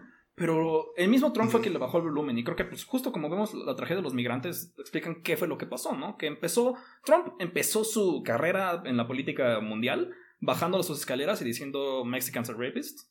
Uh -huh, sí. Dos semanas después, no volvió a mencionar a México y solamente mencionaba a la Mara Salvatrucha. ¿No? Sí, este. Y fíjate que esas bandas salvadoreñas no empezaron en El Salvador, empezaron en Los Ángeles. Por eso tienen nombres de calles en Los Ángeles y así. Y es como, porque eh, tenían los, migrantes centroamericanos que llegaban a California en ese entonces o ahora, en ese entonces era también por la política de Reagan promocionando una guerra civil en El Salvador y, oh, tenemos que ahora aceptar los refugiados, ciertos refugiados. Puedes conocer mucha gente vietnamita en Estados Unidos, casi todos migraron en los mismos años porque son uh, del sur, de, del al gobierno títere que tenían ahí, ¿no? Lo que uh, los, los, dicen three stripers, ¿no? O sea, gente que aún pone la bandera con los, los tres rayos, ¿no? Pues sí, después de todo este movimiento de, uh, de gente ahí, están en colonias más o menos mexicanas, ¿no? Ah, pero ustedes realmente no son mexicanos porque son de, de otro país aún más al sur, entonces obviamente no te van a aceptar los gringos, o sea, la estructura de poder en California que es... Uf, eh, parece un estado muy liberal, es un estado hiper racista y desde su fundación. Chequen ¿no? el episodio ah, pero de, también ten... de, de, intervenciones Ah. gringas. Sí, Link sí, sí. El que, el que hicimos de eso, sí. Este, pero sí, o sea, entonces, ok, ¿por qué formaron como bandas callejeras? Bueno, porque en esa época en Los Ángeles también había un montón de dinero que ganar con ah, drogas, también había un montón de Uzis. ¿De dónde venían esas cosas? Ah, mismísimos que siempre. Y entonces, años después, tienes esta cultura que básicamente no es que lo crearon tanto, más que per- el capital permitió que se expandió. O sea, nadie sabía que era Compton antes, o sea, que, si no era de ahí, antes de que NWA hizo su disco, ¿no? Y, y así es como, toda esa imagen en Estados Unidos, de, eh, la imagen popular de como el, uh, el rapero que también vendía drogas, pero ahora es como más bien así, pero eh, lo que la gente no entiende es que cuando Biggie Smalls y así este, hablan de vender crack, dicen, y nomás necesitaba como unos dólares para dar de comer a mi hija, porque realmente no hay mucho dinero en ser un dealer de la calle. Pero eh, tienes toda esa imagen de, oh, criminales. Y ahora El Salvador lo que hizo cuando recibió toda esa gente fue uh, mano dura y, oh, cualquier persona con tatuajes vamos a considerar miembro de una pandilla peligrosa. Y es como, Ok, crearon todas las condiciones para que la gente creciera en uh, aislación y lejos de, de todo y, y con la necesidad de pelear cada día. Adoptaron esa imagen y ahora decimos que por tener esa imagen, que tiene que ir a la cárcel para siempre, ¿no? Y, es- y- si intentan migrar hacia Estados Unidos, ah, pues aquí en México ah, sabemos que son criminales, que son malos, que to- toda esa imagen eh, también pegó a los mexicanos. Lo que me daba mucha pena hace unos años fue cuando había este, no me acuerdo si eran de Guatemala o de Honduras, pero de, algún lugar en Centroamérica, ah, pero los que vinieron y dijeron, ah, mira lo que nos dan de comer, esto es como comida para perros, porque era como, no más como un plato de frijoles fríos, y luego, tantos ingredientes, oh, si no son suficientemente buenos para ustedes, que lo yo, Wow, primero los tratan como criminales, luego hacen la cosa de nuestra cultura es superior y mientras estás aquí vas a respetar nuestra cultura y si yo creo que no respetaste eh, mi cultura, entonces yo quiero que básicamente te mando a morir. y están copiando todos los mismos patrones, o sea, la idea de que, oh, cualquier migrante debe ser como peligroso o que debe ser no... ah, enseñando su agradecimiento lo suficiente. Eh, pasa en Europa también. Ah, mi hermana se fue en 2016 a Grecia a ayudar con la ah, crisis de refugiados que tenían ahí. Y ella estaba no más independiente, como ah, viendo qué comprar y qué dar a la gente y así, etc. Ah, pero había muchas como organizaciones no gubernamentales que dicen, ¿por qué la gente se queja de que es ah, que- macaroni y queso? O sea, eso no tiene como nada de carne de puerco. Es como, ok, pues sí, no es, no es haram, pero ah, ¿tú quieres comer macaroni y queso siendo de Siria? Jamás has comido Ah, algo así. fuera canadiense. Está prep Ajá, y lo ves y dices, ¿qué es eso? Y luego, ¿qué es la cena? Eh, lo mismo, Eh, más macaroni y queso. Y ves todos los migrantes como, fuck. O sea, eh, obviamente van a comer porque tienen hambre, pero está como, ah, qué horror, ¿no? Como están extrañando la comida que, que sabe bien. Y luego dicen, ah, míralos, ni, ni agradecen lo que le damos. Es, es lo mismo que, ha- que hacen aquí. Es como, sí, porque le estás dando menos que el mínimo. O sea, ¿por, ¿por qué hay migrantes aquí que no han hecho nada menos migrar de una situación desesperada, ¿no? Este, y lo tiene mejor e- ese nazi ahí en este Noruega, ¿no? Que mató a todos esos niños. Que, ¿Te acuerdas de Ed Vickers? No me Sí. acuerdo. Pero bueno, lo- los, los noruegos que tienen la idea de, oh, nunca deberíamos deprivar ningún ser humano de nada. Sí, si las cárceles más bonitas que departamentos de la Ah. condesa. Y yo entiendo la, la idea. Ah, estaría bien ver eso en todo el mundo y no solo como, como ahí. Una ¿no? habitación Pero del mismo como- tamaño para 39 personas. Ya lo vimos también hace rato con ah, los mismos mexicanos contra ucranianos, porque ucranianos estaban yendo a Tijuana a cruzar porque no había como manera de comprar un boleto si no tenías visa. La aerolínea dice, no, porque te rechazan y nosotros nos toca pagar tu vuelo de regreso. Entonces, puedes subir a un barco para cruzar el Atlántico o puedes ir a México y cruzar así, ¿no? Y les pusieron una fila express. No, o sea, le- les pusieron, oh, ellos pueden cruzar. Centroamericanos pueden este, pedir asilo si pueden comprobar de, de- de dónde vienen y así. Los mexicanos, no, porque México no tiene esa situación. Entonces, si vienes de, de Michoacán y te están amenazando, ya secuestraron a tus tíos, tu papá, tu hermano, y así. No, porque tú puedes encontrar algo aquí en México. Ah, realmente no queremos aprobar. Ucrania, ah, sí, claro, pase. Oh, ¿de, de qué ciudad viene? Lviv. Oh, sí, tan lejos de todos los tanques rusos. Mm, sí, tantos miles de kilómetros lejos de absolutamente toda la guerra, pero usted puede pasar y los mexicanos no, porque todo México está seguro. Sí. Ah, y es increíble ver como, como las cosas que todavía le quedan a... eh, pues es- esta violencia que, que- que viene de- del narco, y creo que hay muchos... No tenemos tiempo ahorita ni la, ni la expertise para hablar de cómo irnos a fondo de carteles y cosas así, ¿no? Eh, a lo mejor un día agarro a Gilberto López y Rivas con una red de mariposas y me, lo- me lo traigo como te traje a ti, Jeremy. Pero e- este shift que dio, eh, dieron los carteles y su relación con Estados Unidos con el fenantilo se me hace como algo que todavía está poco explorado y yo veo que está llegando ahorita a México el, el susto del fenantilo, ¿no? Que, que digo, es una, o sea, sí es una, una, una droga como peligrosa como todas las hard drugs y pero ya, ya la hemos visto en Estados Unidos como devasta lugares bastante grande, pero siento que lo que nos está llegando no es como la experiencia de vivir en un lugar donde tu vecino es un plomero que se lastimó en la espalda y se volvió adicto al fenantilo, sino nos está llegando la experiencia del policía que finge que le cayó un nanogramo de fenantilo y se empieza a retorcer en el suelo. No sé, ¿cómo, cómo, cómo lo explicarías al público? ¿Cómo ha estado el, el rollo Pues, del fentanyl? Por los que no saben, yo era adicto a heroína ah, de 2009 a 2015 hasta que me mudé a México y durante esos seis años eh, vi unas cosas bastante feas, ¿eh, chicos? Y bueno, en un momento que estaba en una rehabilitación tenía un consejero que él había sido adicto a fentanilo y yo como que no había, no supe nada de fentanilo nunca. O sea, en, en ese periodo los 2000, ¿no? Ah, entonces le dije como, ¿pero cómo conseguías eso? Y me dijo, ah, es que antes era, ah, trabajaba en esta cirugía. Y entonces ro- lo robaba de mis pacientes, básicamente, y estaban en cirugías como sufriendo porque lo necesitaban. Es como, principio era un poquito y luego era el, el gabinete y ya me encontraron y me corrieron de ahí. Y, y hice lo mismo hasta que me arrestaron y me mandaron a rehabilitación. Ah, pero ya como tengo 10 años sobrio, hizo como reparaciones a toda la gente que... La, y yo, ok, Pero era literal, única cosa que supe de fentanilo en ese tiempo, como, oh, eso es una droga que existe en hospitales, no en la calle. No, porque en la calle todo era muy... Y los dealers te decían, esto es, ah, esto es el mejor producto que viene de Afganistán, da, da, da, este, ah, desde que invadimos tenemos... Nadie había visto nada así desde los 70s. Cuando empezó a bajar la, la, lo- la presencia gringa en Afganistán, empezó a subir la presencia de fenantilo mundial, ¿no? Qué, qué, Qué cosas, curioso, ¿no? qué curioso, que justo cuando bajó este opioide, que tanta gente va a entrar en síndrome de abstinencia, o sea, 10 millones, ¿no? Oh, tenemos una solución y es justo ese químico que, literal, co- como dices, no está tan explorado. Yo he encontrado como una buena fuente sobre ah, el, lo que decimos uh, the National Security State, ¿no? La, la CIA, Departamento de Estado, Casa Blanca, DIA, FBI, eh, eh, to- todo esa conglomeración de alfabetos y así. Eh, sobre sus experimentos con fentanilo y co- como dices, este, deri- derivados de fentanilo. Y es un papel de 2007 y el nombre en inglés es uh, Off the Rocker o On the Floor, que no traduce bien porque Off your rocker es como puede ser que caíste de tu silla, pero puede ser que estás loco.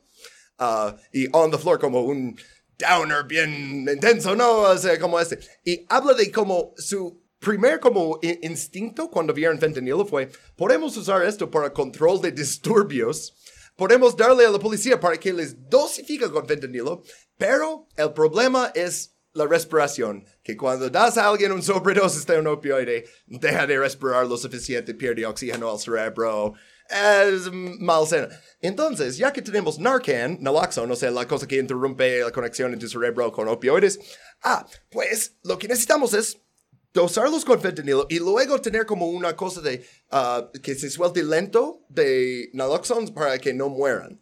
Y de hecho eso es basado en algo que hizo el Estado ruso bajo Putin durante la Segunda Guerra en Su- suena Chechnya. algo que Putin. tenían eh, eh, la verdad sí, y, pero en su caso no se preocuparon tanto sobre los rehenes. Era ah, este, unos chechenes este, tomaron Nada le gusta más a, una- que a Putin que agarrar una lista random de, de químicos, de químicos decirlo, usar- y darle a su y darle a su agente más pendejo Sí. que va a tener que intentar tres veces o que le van a grabar y luego tiene que salir en RT Saca, saca de un que, sombrero oh, una lista y dice oh, fenantilo y plutonio, en- polonio En, la ropa Y- y interior. ¿cuál fue, cuál fue el gas? No me acuerdo, pero eh, usaron como un gas eh, para este uh, tomar el control y para que no mataran los rehenes, terminaron matando a varios de los rehenes ellos, ¿no? Pero es como, ok, esto fue su interés, este papel salió en 2007. Ah, eso fue su interés en ese entonces y hablaban de, oh, diferentes ah, deri- derivados que pueden ser más potentes, que pueden ser como i- introducidos de otras maneras. Ok, pero sí, realmente sí les conviene tener adictos en la calle. Les conviene tener ese segmento de la población que espanta a todos los demás. ¿Por qué? Porque es una buena justificación para más dinero a la policía. Es, eh, es- es lo mismo que, que pasó ahorita con Biden diciendo, oh, todo el dinero que le sobró de COVID, gástalo en más policías. Vamos a contratar que 100 mil sobró, más sobró policías, tanto dinero del 10 mil COVID, más. que se usó muy bien. Ajá. Sí, eh, lo que no fue robado en préstamos que eh, no tienen que reponer. Yo saqué un préstamo del gobierno federal durante COVID. ¿Sabes qué? Que ah, cuando haces eso y no eres, no sé, ah, Dennis Prager, lo- tienes que devolver el dinero. Es préstamo no grant. Hijos de chingada. Ya, ajá. Pero, ah, bueno. ah, pero eh, el caso con el fentanilo, ¿no? O sea, es que, ok, ya al fin, al fin, al fin de mis años de como uso de heroína, ya estaba como soñando más de que, oh, este, hay heroína que está cortada con fentanilo. ¿Cómo vas a saber? Pues en esa época no nos decían, oh, tienes que usar como una uh, uh, test kit, no, como una... No, decían que la heroína buena de Afganistán uh, se eh, co- convierte como color café, el fentanilo por ser sintético no cambia el color del agua. Hmm. Y es eso no es, eso no es una sugerencia Sí, para no. nadie pensando que eso es real. Pero ya había como el miedo de, oye, hay esta otra cosa que no saben este, la, eh, qué tan fuerte es, espero que nadie muera de eso. Ya, ah, muchos de mis amigos empezaron a morir de eso, de hecho, justo en 2018.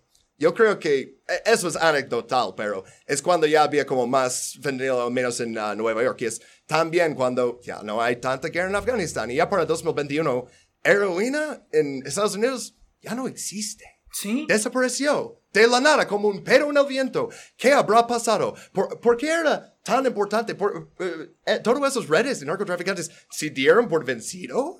Nomás decidieron un día, hey, este negocio súper rentable, completamente sin impuestos que tenemos, años que tenemos todo, básicamente ya es fácil de hacer, lo vamos a dejar. ¿What? Es, O sea, es ¿en qué fascinante leer específicamente los, los artículos de esa época de cómo estaban teniendo pláticas así los cárteles de narco aquí. Como de, bajó demasiado el precio de la heroína, ¿no? ¿Qué pedo? Pero también era como, ok, pero tienen el mercado abierto, ¿por qué no están metiéndole de todo? No sé. Pero también, ¿cómo haces más adictos a la heroína? Porque heroína no es una droga que puedes vender como cocaína, que, oh, mira, está sexy y así. No, lo que tienes que hacer es lo que hizo la familia Sackler y que nada más han hecho, eh, les han hecho nada de consecuencias, ¿no? De introducir Oxycontin. Y justo, justo cuando ya están sacando el último del carbón de Appalachia, ya no hay esa industria extractiva que era básicamente el motor de toda la economía ahí. Ahora toda esta región va a ser clínicas, clínicas de rehabilitación, clínicas de salud, clínicas de esto, clíni- clínicas donde te vendemos las mismísimas drogas, donde vienes y dices, "Me- duele mucho el codo, y dices, ah, ok, ah, te receto ¿Codo? Oxycontin ¿Dijiste codo? y este, más Oxycontin y más Oxycontin". o sea, y, eh, o sea, por eso la gente iba ahí desde otros lados, o sea, si eres de Nueva York o Los Ángeles, no necesitas hacer eso, pero si eres de Nebraska y quieres estos, oh, ok, entonces tienes que subir en tu coche e ir hasta Kentucky, ¿no? Pero crearon toda una nueva generación de adictos números que jamás alcanzaron los 70s, o sea, la primera... Ok, segunda ola desde que existe la CIA. la segunda ola que les puedo culpar, ¿no? Que jamás llegaron a eso, ¿no? Y es como, ¿Es coincidencia? ¿Es coincidencia que empezó con un opioide sintético para crear un mercado para un opioide tradicional, por así decirlo, y ahora ya que no van a tener el acceso a este, regresan a otro opioide sintético, pero uno que ya tenían mucho, porque ya lo estaban estudiando, ya estaban haciendo eso. El problema con todo eso es que realmente el tipo de video que yo hago en YouTube depende en poder leer libros de mejores periodistas que yo. Entonces, estas cosas que están pasando justo ahora, yo puedo poner solicitudes de FOIA y así todo el día, eh, pero mucho más es especulación basado en eh, hechos históricos. Es como, ok, ¿cuánto es, ¿cuál es su meta con el fentanilo? ¿Cómo, cómo exactamente lo están produciendo? ¿Qué rol tiene los carteles en distribución? ¿Qué rol tiene uh, las empresas que hacen las químicas uh, uh, que ¿Cuál lo es el usan papel de para México? ¿Cuál es el papel de China? Ah, ¿Cuál es el sí. papel de bla, bla, bla? Ajá. Todas esas preguntas se deben hacer, pero tristemente yo voy a tener muchas más cañas cuando tengamos las respuestas, Ah, porque así funcionan las cosas, Yeah. ¿no? Eh, todo lo que es desclasificado es porque decidieron que lo pudieran ya declasificar, porque ya na- no va a lastimar la carrera de nadie importante, no va a haber consecuencias realmente. Ciertas cosas además se desclasifican, ¿no? Si quieres saber lo que ah, dijeron a Nixon el día del golpe de Estado en Chile, en 73, no. Y- 50 años pasaron, va a ser pero... difícil predecir qué va a pasar, porque creo que nadie podía haber pensado que no íbamos a estar hablando de heroína en cinco años, ¿no? O sea, Sí. era impensable. No, pero eh, ¿desaparecieron los junkies? No, para nada. No, de hecho ya están usando una forma más peligrosa de la droga que tiene dos efectos principales. Uno, eliminar la población de sobra, ¿no? Que, oh, entre más sobredosis tenemos, um, menos gente en la calle, perfecto. La otra, ofrecer una justificación para más y más policías. O sea, ya por eso los policías siempre dicen, ah, mira, el fentanilo este se metió en mi nariz y eh, cae al piso. Eh, ok, ah, ¿por qué ah, no se cambiaron de color tus labios y, y tus ojos, y tus ojos no se como Ah, no sé decir en español, pero... La- ah, como- la- la- Obviamente tiene es curiosamente los mismos efectos que la gente que dice que le- su vacuna lo, lo- lo está atacando, que es básicamente ponerse como, como, como la caricatura de los noventas cuando veían una, este, un show que brillaba demasiado, solo se tiraban y le hacían así. Como porque era lo que Eh, entendían como mira, epilepsia. yo creía esas cosas en la secundaria que decían, oh, no te metes el dedo en los, oh, wow, eso va a enseñar que viejo soy. Eh, en los, los teléfonos de pago que tenían donde metes eh, la moneda y que a veces la gente como que revisar, oh, alguien tal vez deja una moneda y dicen, no, ahí este, hay gente que mete ahí este, ah, agujas que tiene sangre con VIH y nomás está para infeccionar todo. ¿Qué? Pero ahora pensando en eso es como, güey, ¿por qué harían eso? ¿What? O sea, eso es un mito Sí, urbano no sé. que te cuentan en, en ese tiempo. A mí me fascina mucho qué va a pasar con la fenantila en, en México, o sea, con el fenantilo en México, con esta prohibición y también con, pues, con esta idea de que puede, puede cambiar de nombre la, la droga que está en el momento, porque en México la que ha estado creciendo por unos los años anteriores fue la, fue la metanfetamina, ¿no? Y eso repercutió mucho, por ejemplo, en quienes tienen este eh, TDA como yo, que nunca vamos a poder importar Adderall ahora por eso. Este, Mm. pero. Pues. Y, eh, pero Es- es... una droga que justo como pasó con. Ah, ahora, ya, justo como pasó con la desindustrialización de, de- del norte, del noreste de Estados Unidos, ¿no? Eh, aquí el metanfetamina se usaba también para darle a jornaleros que estaban en situación básicamente de esclavitud, para tenerlos trabaje y trabaje y trabaje sin tener hambre, sin tener sueño Ujú. y de ahí se expandió por todo el- por toda la república. No, no, no hay un, no tenemos un oxycontin que nos meta al, al fenantil, pero verga, en dos años quién sabe qué estará pasando. La cultura alrededor de drogas está súper distinta ya que literal cualquier otro lugar que conozco en el mundo. Y no es que, oh, esto es la cultura dominante, pero digo como la subcultura de, de drogas duras y digo eso de como alguien que vivía en ese mundo durante un periodo bastante largo, ah, no encuentras gente así tan loco, tan ah, comúnmente fuera de Estados Unidos. Ah, es, es uno de esos fenómenos de, ah, ¿por qué tenemos como tantos tiradores escolares? Y así es como, pues, se trata de muchas cosas. Se trata de el acceso a armas, se trata de seguridad, da, da, da. pero también se trata de como un trastorno mental que solo al parecer se da a la gente con el pasaporte gringo. Ah, no sé, o sea, la, verdad no ah, puede ser.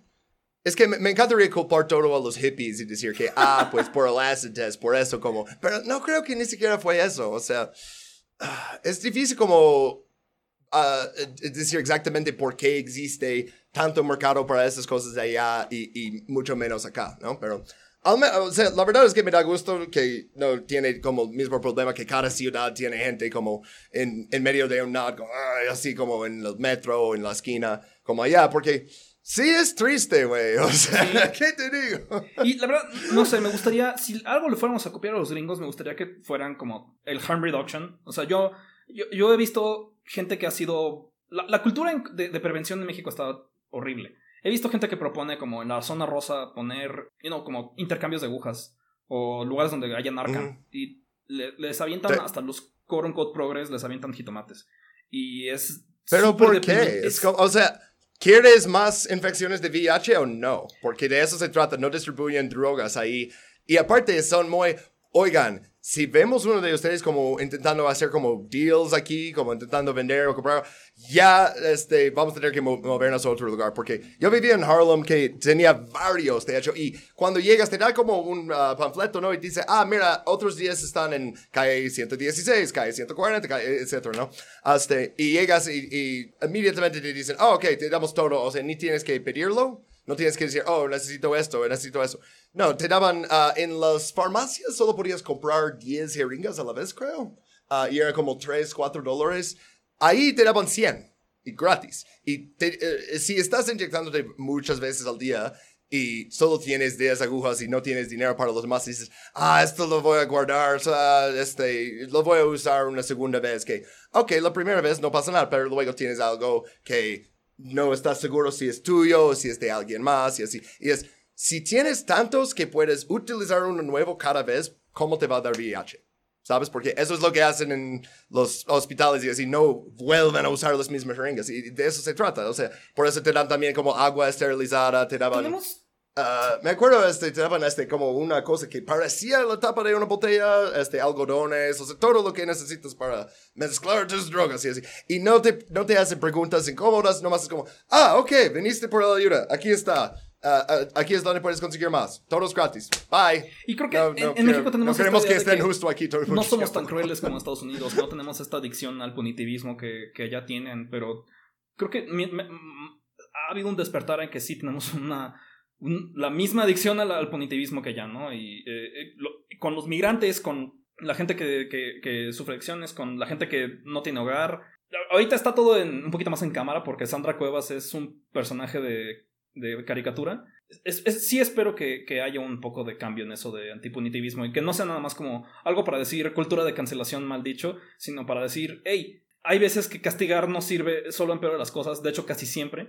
Y si queremos salvar vidas hay que hacer cosas como estas que no suenan bonito cuando tienes esta todavía este, esta idea de que es un mal moral que hay que castigar, pero de que aún si no tienes un compromiso con el anti- antipunitivismo, deberías verlo y decir, pues funciona, chinga. O sea, ¿te acuerdas en uh, Mean Girls, en este, Chicas Pesadas, que dice, ok, nadie va a tener sexo porque si tienes sexo te vas a embarazar y morir? Ok, tomen condones. Porque la implicación es, mira, no queremos que hagas eso. Pero si lo van a hacer, no queremos un chingo de infecciones de VIH. Y todos menos la iglesia católica, según yo, ya como que dieron toda la revolución en eso y dicen, ah, ¿sabes qué?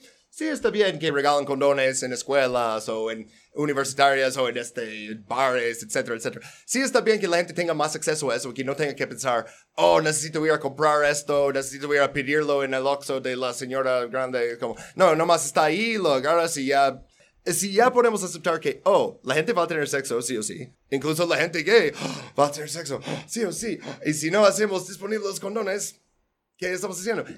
Y, y, o sea, que uno de los argumentos que, eh, que yo creo que dice que lo de SIDA en Estados Unidos fue más bien como un genocidio que permitieron pasar porque no tomaron esas medidas. Porque no hicieron disponible este, las drogas cuando ya estaban disponibles por dar gente también, eh, eh, que estaba muy enfermo, este, el placebo y así. Y vas a darte cuenta que. yo, yo creí que era cosa de Estados Unidos hasta que sí me, me puse a platicar con, con pues, gente de generaciones más arriba de la- del activismo LGBT y fue como de. Ah, estamos más espejo de lo que esperaba yo. Y pues. Sí. Mientras siguen creyendo la, la cosa de que, eh, como dices, oh, es un malo que tienes que castigar, como, mira, ah, sí, adictos a drogas pueden hacer cosas malas para conseguir más drogas. ah. De hecho, hay, hay un señor que sigo en, Twitter que le metieron a la cárcel de por vida por la ley de eh, tres strikes, ¿no? Que tiene en California. Ah, y era, cada uno de esos strikes fue como robar de un garaje, o sea, cuando la persona no estaba en casa, para vender las herramientas y comprar más metanfetamina. Y es como, ok, ah, él es alguien bastante enfermo y obviamente no violento, pero sí, hizo algo mal, sí, robó las herramientas de ese señor. Ok, ¿sabes qué sería mejor? Recuperar las herramientas, meterle a una rehabilitación. Pero no, la policía no puede recuperar nada nunca, güey. Si roban tu coche, la policía te va a marcar para decir, lo encontramos. Y dices, ok, ¿cuándo lo puedo tener? Nunca, es mío. O sea, ¿Sabes? Es como, ok, ¿por qué no tenemos un sistema de reparar las cosas que fueran mal hechas? O sea, porque sí, gente eh, dentro de adicción activa puede hacer cosas bastante malas e incluso mucho más feas que lo que hizo ese señor, ¿no? Pero, ok, ah, 25 años de- ah, hasta por vida en la cárcel por eso. ¿Qué? Ya, eh, ¿Qué? Oh, en la cárcel no va a poder consumir drogas. Ajá, ajá, ajá. ¿Cómo? ¿Qué?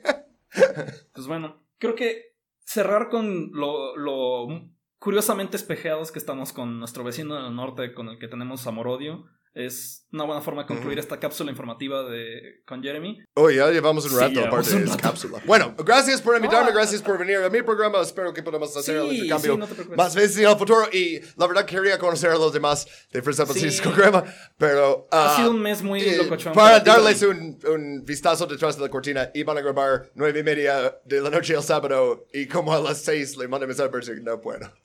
Sí, te vamos, te- Bueno, te- no te- fue. te- ya, te, ya me cumpliste a mí venir al podcast, pero se lo debes a Quipin y Misha, entonces no te preocupes, de seguro, Ah. no, de seguro este es el último mes donde Estados Unidos va a hacer algo malo, ¿no? Entonces no creo que nunca vas a regresar, nunca vas a regresar. Esto, esto no O algo súper bueno y voy a venir al podcast para decir, hey, tuvimos una revolución, hicimos una nueva constitución, este...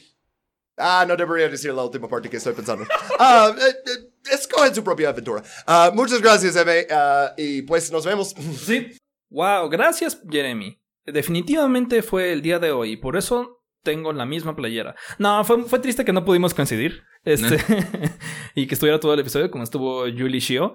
Eh, pero ya algún día agarraremos a Jeremy con una red de mariposas o verás a, a alguna de estas personitas en su podcast. Eso fue la sección. Estuvo larguita porque fue tanto la entrevista como la internacional. Pero ven, espero que les haya gustado. Estas personas no lo han escuchado. Inclu- incluyendo esa. Ujú. Pero bueno, hablando de segmentos, ¿tienes algo preparado de... pre- Pero no, hablando de segmentos, ¿tienes algo preparado para nosotros, no? ¿Quipin? Sí, que de hecho se relaciona un poco con eh, cosas que hemos platicado en otras ocasiones. Porque justamente uno de los. De, de mi sección de derecho, tin, este, tenía eh, la preocupación de que eh, el- en el Código Federal de Procedimientos Civiles, eh, el Código Nacional de Procedimientos Civiles, no eh, incluyera cuestiones sobre los, los trámites para el cambio de género ante el registro civil. Y de hecho, el- la Cámara de Diputados nos envió una pelotita en curva aprobando a principios de mes el proyecto para la Ley General de Operaciones de los Registros Civiles, que supuestamente debería regular ese tipo de cosas y de hecho infancias trans, y por eso tenía un poco de esperanzas con respecto a la ley. Eh, felicito, ¿no? Una de las cosas eh, que primero tenemos que notar de este proyecto es que le da mucho poder a la eh, Secretaría de Gobernación. Antes los registros civiles estaban como más o menos eh, divididos por entidad. Quien nombraba al titular del registro civil era el Poder Ejecutivo, o sea, los gobernadores o el jefe de gobierno. Dependían directamente, eh, normalmente, de eso. O sea, de, como el Ejecutivo. Y eh, la Secretaría de Gobernación recolectaba... Ay, la piernita de pollo. Prosigue, por favor. Sí, perdón. Si están viendo el La- episodio en Spotify, chequen el YouTube para, para esto. Ajá, la piernita de pollo. Pero sí, los registros civiles, este. Ah, la Secretaría de Gobernación coordinaba la RENAPO, eh, que era más o menos. que es el organismo que les expide la CURP y que supuestamente está- están como encargados de registrar a todas las personas y bla, bla, y tener como. Total, el, la Cámara de Diputados, eh, al hacer esta ley, le- ya le da como un. Coordina casi directamente todos los registros civiles y va a ser va- quien va a tener como la base de datos de los registros civiles y además como datos biométricos, lo cual está como un poco peligroso, sobre todo pensando en la Secretaría de Gobernación, que es como el brazo más político de, de la administración federal, porque pues ahí es donde tienen como la lista de gente malita para el gobierno, ¿no? Y que la Secretaría de Gobernación tenga un- una lista de gente trans, pues como que no está muy, muy confiable que digamos, ¿no? Creo que eh, hay que tener como cuidado en eso, porque recordemos el caso de los Dreamers en Estados Unidos, ¿no? Que en cuanto llegó Trump, la lista. Los Dreamers era un programa que era para que migrantes en Estados Unidos se, se regularan y pudieran estar como con. No, en un vacío legal, porque es Obama, ya saben cómo era Obama. Obama. Obama nunca hacía las cosas bien completas, ¿no? Era pura tibiada. Eh, la gente que se apuntó a este programa tibio, lo que acabó haciendo fue darle su nombre a Trump. Y cuando llegó él y decidió correr a todos los Dreamers. Sí, algo similar puede pasar aquí.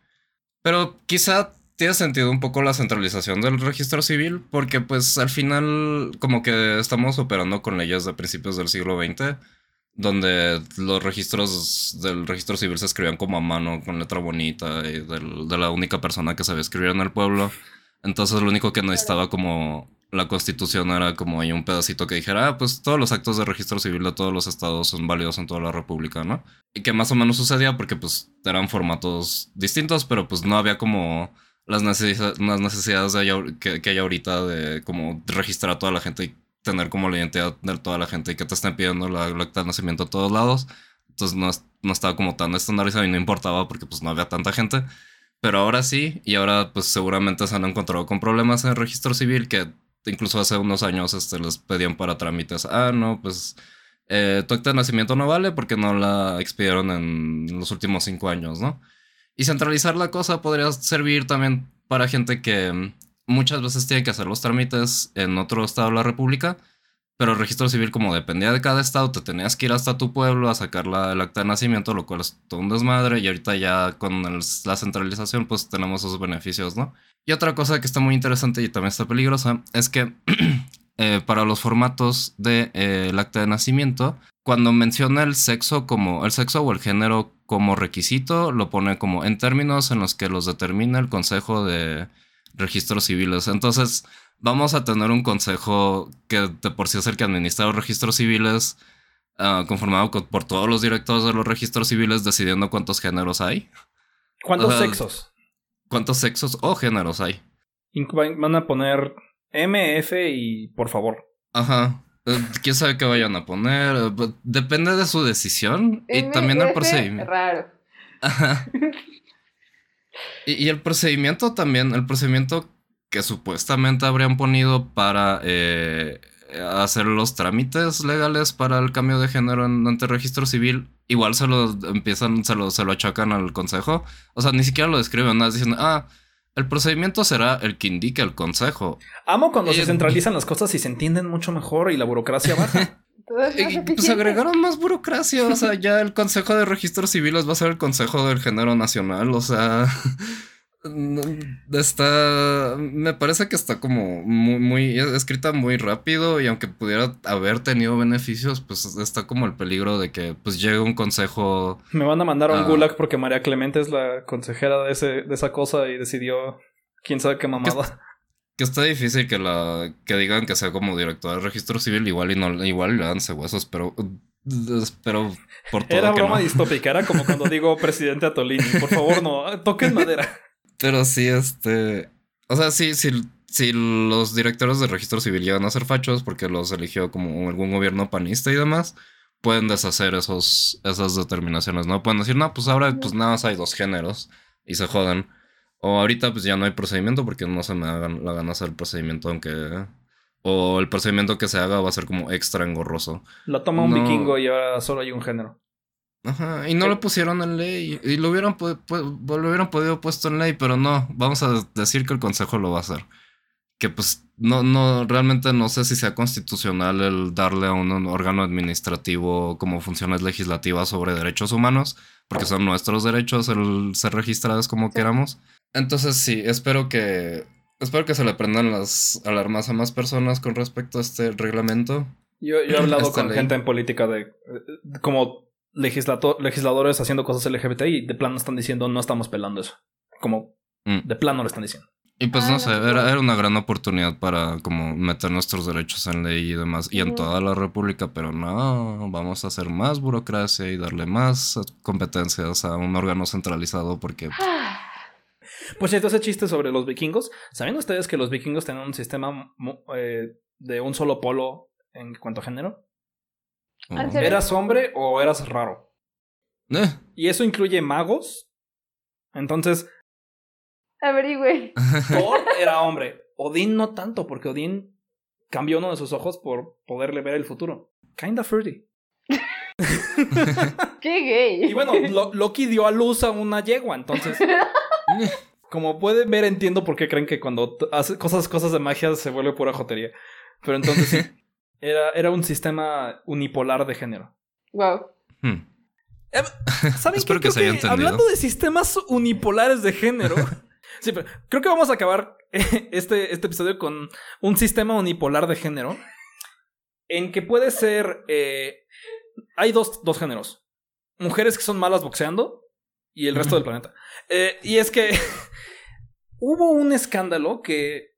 Bueno, mm, si a veces este, streameo yo en mi, en mi Twitch, este, con Whipping o con este, pronto o con Akimisha.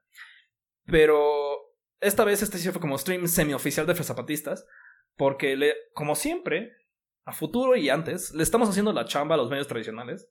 A todos esos periodistas que sí estudiaron y la mamada. Pero pues Mira, mamá sin título. mira mamá sin título porque aparentemente es muy difícil eh, googlear o escribir tu propio artículo sin hacer control C, control V de lo- todo lo que estás leyendo. Y no estamos hablando nada más del soberano así, porque este mes hubo unos un montón de artículos de un montón de periódicos serios y respetables sobre cómo una boxeadora trans es expulsada y, y lo, Del ah, mundial. eh, eh, eh, boxeadora este, olímpica este, es expulsada por ser trans y lo aplaude una, la boxeadora más querida de México.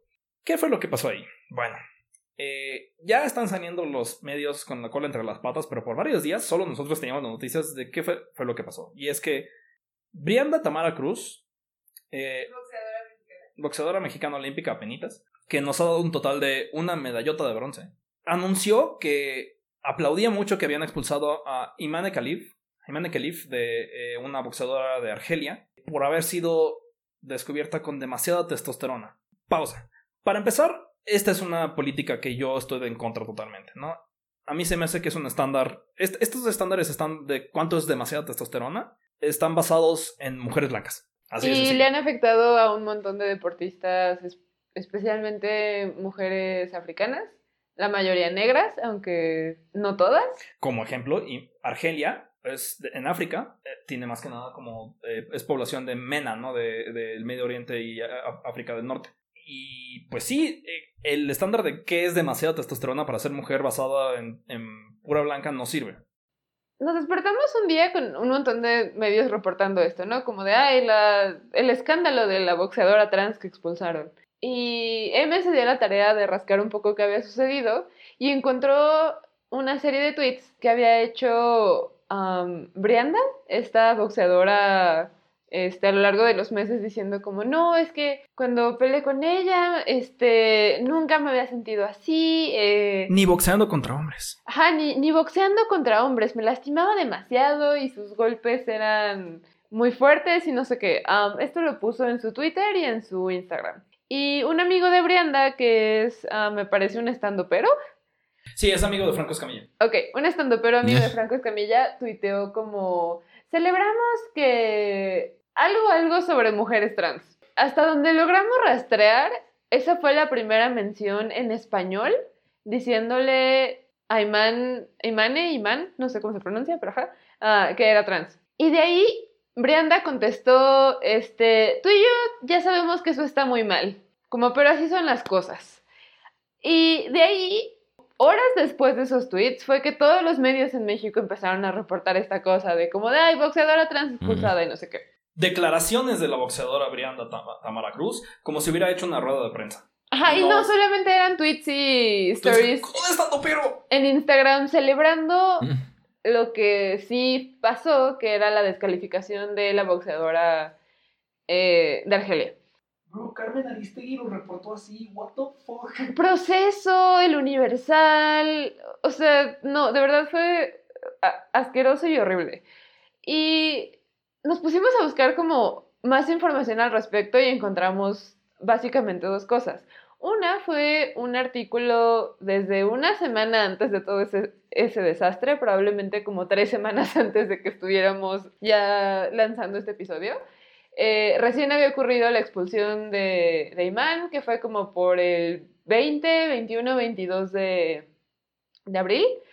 Y lo que decían los medios eh, que reportan deportes y que se especializan en reportar deportes y que tenían la noticia primero fue que era un tema probablemente de exceso de testosterona, pero que no estaban seguros porque el comité había eh, protegido la información de esta boxeadora porque tenemos derecho a la privacidad de nuestra historial médico.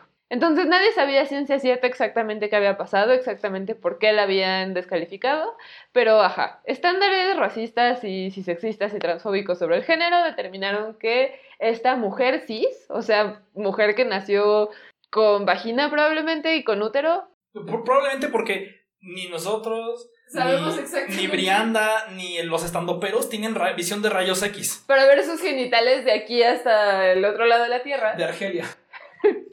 Ajá, pero es una mujer cis que. Mujer cis, tomado como que fue asignada como mujer al nacer. ¿Qué determinaron los médicos para decir "Es- este bebé es mujer? No. Y en Argelia es ilegal transicionar, así que eso es lo que dice y no lo cambió. Sí, no había forma de que fuera trans porque ni Man se en- enuncia como trans, ni había ningún medio antes de todo este escándalo en México eh, diciendo que era trans, ni podría haber sido deportista de Argelia siendo trans. Pero aún así corrieron con la noticia y pues entonces llegaron un montón de personas transfóbicas de todos lados, llegaron señores nefastos a decir, ay, es que ¿qué le pasa a estos hombres que solo se quieren madrar mujeres? Te estás proyectando, eh, Juan Alberto. No había forma de que esta boxeadora fuera trans, pero aún así lo reportaron de esta forma a los medios. Y lo preocupante fue toda la ola de transfobia que desató. Todos los señores que estaban diciendo como de no, es que estos trans solo quieren golpear mujeres y eventualmente se sumaron a nuestras amigas del show, eh, Laura Lecona, este, Brujas del Mar, todo Carol Arriaga. Carol Arriaga, ya estaban como diciendo, sí, no, apoyo total a la boxeadora mexicana, Brianda, no sé qué, para que al final tuviéramos que estarle como, pues la comunidad trans en Twitter gritándole a los medios constantemente para que pelaran, y la mayoría solo borraron la nota y subieron una nueva diciendo, corrieron rumores de que era trans. Hubo una cámara de eco. ¿Quién este, sabe quién lo dijo? Fue muy ridículo. Creo que ahí no hay que. No, no hay que subestimar el poder de la imagen, ¿no? Porque como siento que el- con eso se fueron muchos los medios, ¿no? Las fotografías de, ¿Te puedo decir algo? de las personas en pelea. ¿Mm? Aquí se nota mucho que estas, estas personas les vale verga el deporte femenil. Les vale Ah, verga. claro. Todo esto lo dicen en nombre de, de, ay, hay que proteger el deporte femenil. Les vale una. En el, en, el, en el stream que hicimos hablamos más de esto y no voy a ir tanto a, a donkear a Brianda y lo mediocre como este boxeadora que es. Tiene un récord de 3-6 en box. Eso está para el perro. O sea, tres ganadas, seis perdidas. No está a nivel internacional.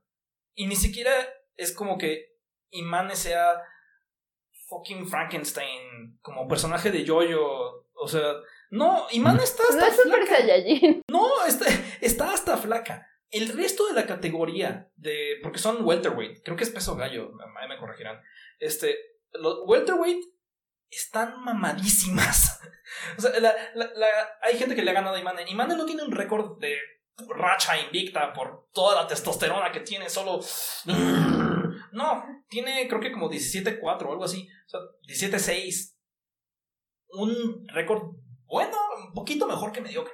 O Ha ganado bastantes, pero también ha perdido frente a otras boxeadoras en la misma categoría de peso, que también son mujeres muy musculosas, muy marcadas, um, con un porcentaje de grasa corporal muy bajo, y esto frecuentemente son características físicas consideradas masculinas.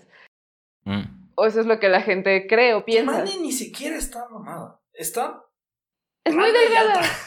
Es muy delgada, es muy alta y tiene los brazos muy largos. Entonces hay fotografías de ella peleando donde tiene como eh, su brazo extendido hacia hasta donde llega y la, su contrincante está como ya con la cabeza como hacia atrás porque pues le acaba de dar un golpe y el alcance del guante de la boxeadora que está recibiendo el golpe de imán no le llega como ni a rozar la barbilla. Entonces es mucho de que tiene un muy buen alcance con los brazos. ¿Por qué estamos hablando de esto al final si estamos intentando cerrar con algo positivo?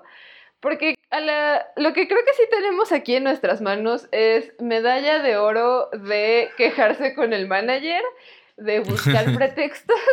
Todos los días se pone pa pa pa pa pa pa pa pa pa pa va al Starbucks y dice pedí latte de soya. Mm. Cierra esta historia. Porque si le suena conocido Brianna Tamara Cruz, es porque fue ella la que arruinó las carreras del equipo de softball mexicano en las Olimpiadas anteriores, cuando después de perder patéticamente, se ardió, vio que las de... Y no jugó softball, ella estaba en lo suyo. Ah, sí, ella solo vio que dejaron su uniforme este, abandonado porque no cabían las maletas porque México les da cinco pesos a sus deportistas. Y decidió decir, el águila en el nopal está llorando por ver cómo maltratan los uniformes, que no tienen M acento X y se guió en su corazón como yo.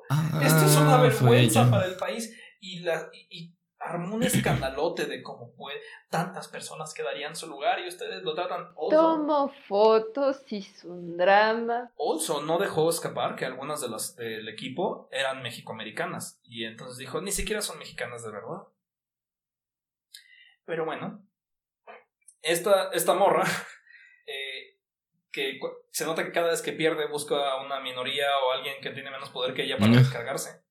Lo, lo repitió de nuevo. Y yo creo que, miren, yo no creo que llegue a primer lugar nunca en, en box. Pero quiero ver cómo compiten en las, en las siguientes. ¿Qué, ¿qué cosa hará? ¿Que irá, irá acaso a Walmart y se peleará con, el, con la cajera? O quién sabe qué pasará. Porque no creo que esto sea. Yo creo que ya debería retirarse de box y dedicarse a su verdadera pasión. Ay, pero no, no, en serio, eso fue, fue muy, muy, muy, muy cagado. Ver lo ridículos que son. a mí me subió la autoestima, porque tenemos un podcast, ¿no? Y un podcast de noticias, de política, y a veces digo, ¿estaremos al nivel de los grandes? ¿Estaremos, ah, somos dignos de besarles los pies a Carlos Puig y Carmen Aristegui? Y entonces, les hacemos el, les hacemos el favor de hacer la investigación periodística a ellos. Por favor. Deberían suscribirse a nuestro Patreon. Carmen Aristegui, patreon.com slash fresapatistas. Ahí te lo dejo de favor para la próxima. Algunos, algunos artículos de que salieron disculpa hasta agarraron tus tweets. Ah, esa fue otra cosa muy interesante y graciosa al respecto, que pues esta nota que yo encontré de medios internacionales reportando como una semana antes, a mí se me hizo evidencia de que Imane no era trans, incluso sin saber en ese momento que era ilegal ser trans uh, en su país, porque decía, a mí desde niña me bulearon por mi apariencia, pero no me importó, yo seguí mis sueños y yo me convertí en deportista y creo que tengo mucho potencial para ser campeona mundial, para tener una medalla de oro. Y ahora que estoy muy cerca de llegar a ese punto, es que estoy recibiendo este escrutinio que a mí me parece muy sospechoso. Entonces yo dije, claro, ¿cómo se burlarían de como esta chica por ser demasiado masculina si en ese entonces el mundo le percibía como niño? Eso no tiene sentido. Siempre ha sido asignada como niña, entonces era una niña muy masculina, es una mujer cis. Por favor. Entonces, estos medios, cuando hicieron como su corrección fingiendo que nunca se habían equivocado, agarraron esa cita. Agarraron esa cita de Iman diciendo, ah, es que a mí toda la vida me bolearon por mi aspecto. Y yo como de, ah, qué chido. o sea, nadie se molestó en hacer nada más que ir al link que yo les puse en mis tweets a los que ni siquiera les dieron like. Perdón por solo haber hecho nuestras noticias de leer tweets, para corregirlo, leí más tweets. A mí me, dio, creo que lo que más me dio risa de ese evento fue, uno, fue durante el día de el 31, sobre el día de la visibilidad de Ah, sí, todo, este desastre fue el mero día de la visibilidad trans. Y toda la bola de güeyes que también me, me, hizo, me hizo sentir bien de que como toda esta gente que dice yo siempre reconozco cuando alguien es trans, no tiene idea de qué chingados está haciendo, uh, hablando en su vida. Todos estos incels que dicen, eso ni se ve como una mujer, eso es un monstruo, y es como, ¿tú qué sabes? Tú no has visto una mujer en los últimos 15 años. O sea, tú no sales de tu cuarto, shut the fuck up. Y todos estos niños ratas, señores nefastos, este, diciendo, ah, es que la testosterona es demasiada ventaja. Es le, pudo haber explotado la cabeza, sobre todo considerando que si yo me das a escoger entre quién me parte la madre, si Amy eh, Broadhurst de Irlanda o Imane este, Khalif de Argelia, prefiero a Imane, que está larga y delgada versus Amy que tiene bíceps más grande que mi cabeza. Eso están como de la testosterona es demasiado ventaja y es como, a ver, la testosterona es demasiado ventaja, haz, 10 sentadillas y 10 lagartijas. Ahorita. hazme 10 lagartijas. Con toda la testosterona que has tenido por toda tu vida, con tus huesos de hombre, que la estructura ósea es distinta, haz 10 lagartijas.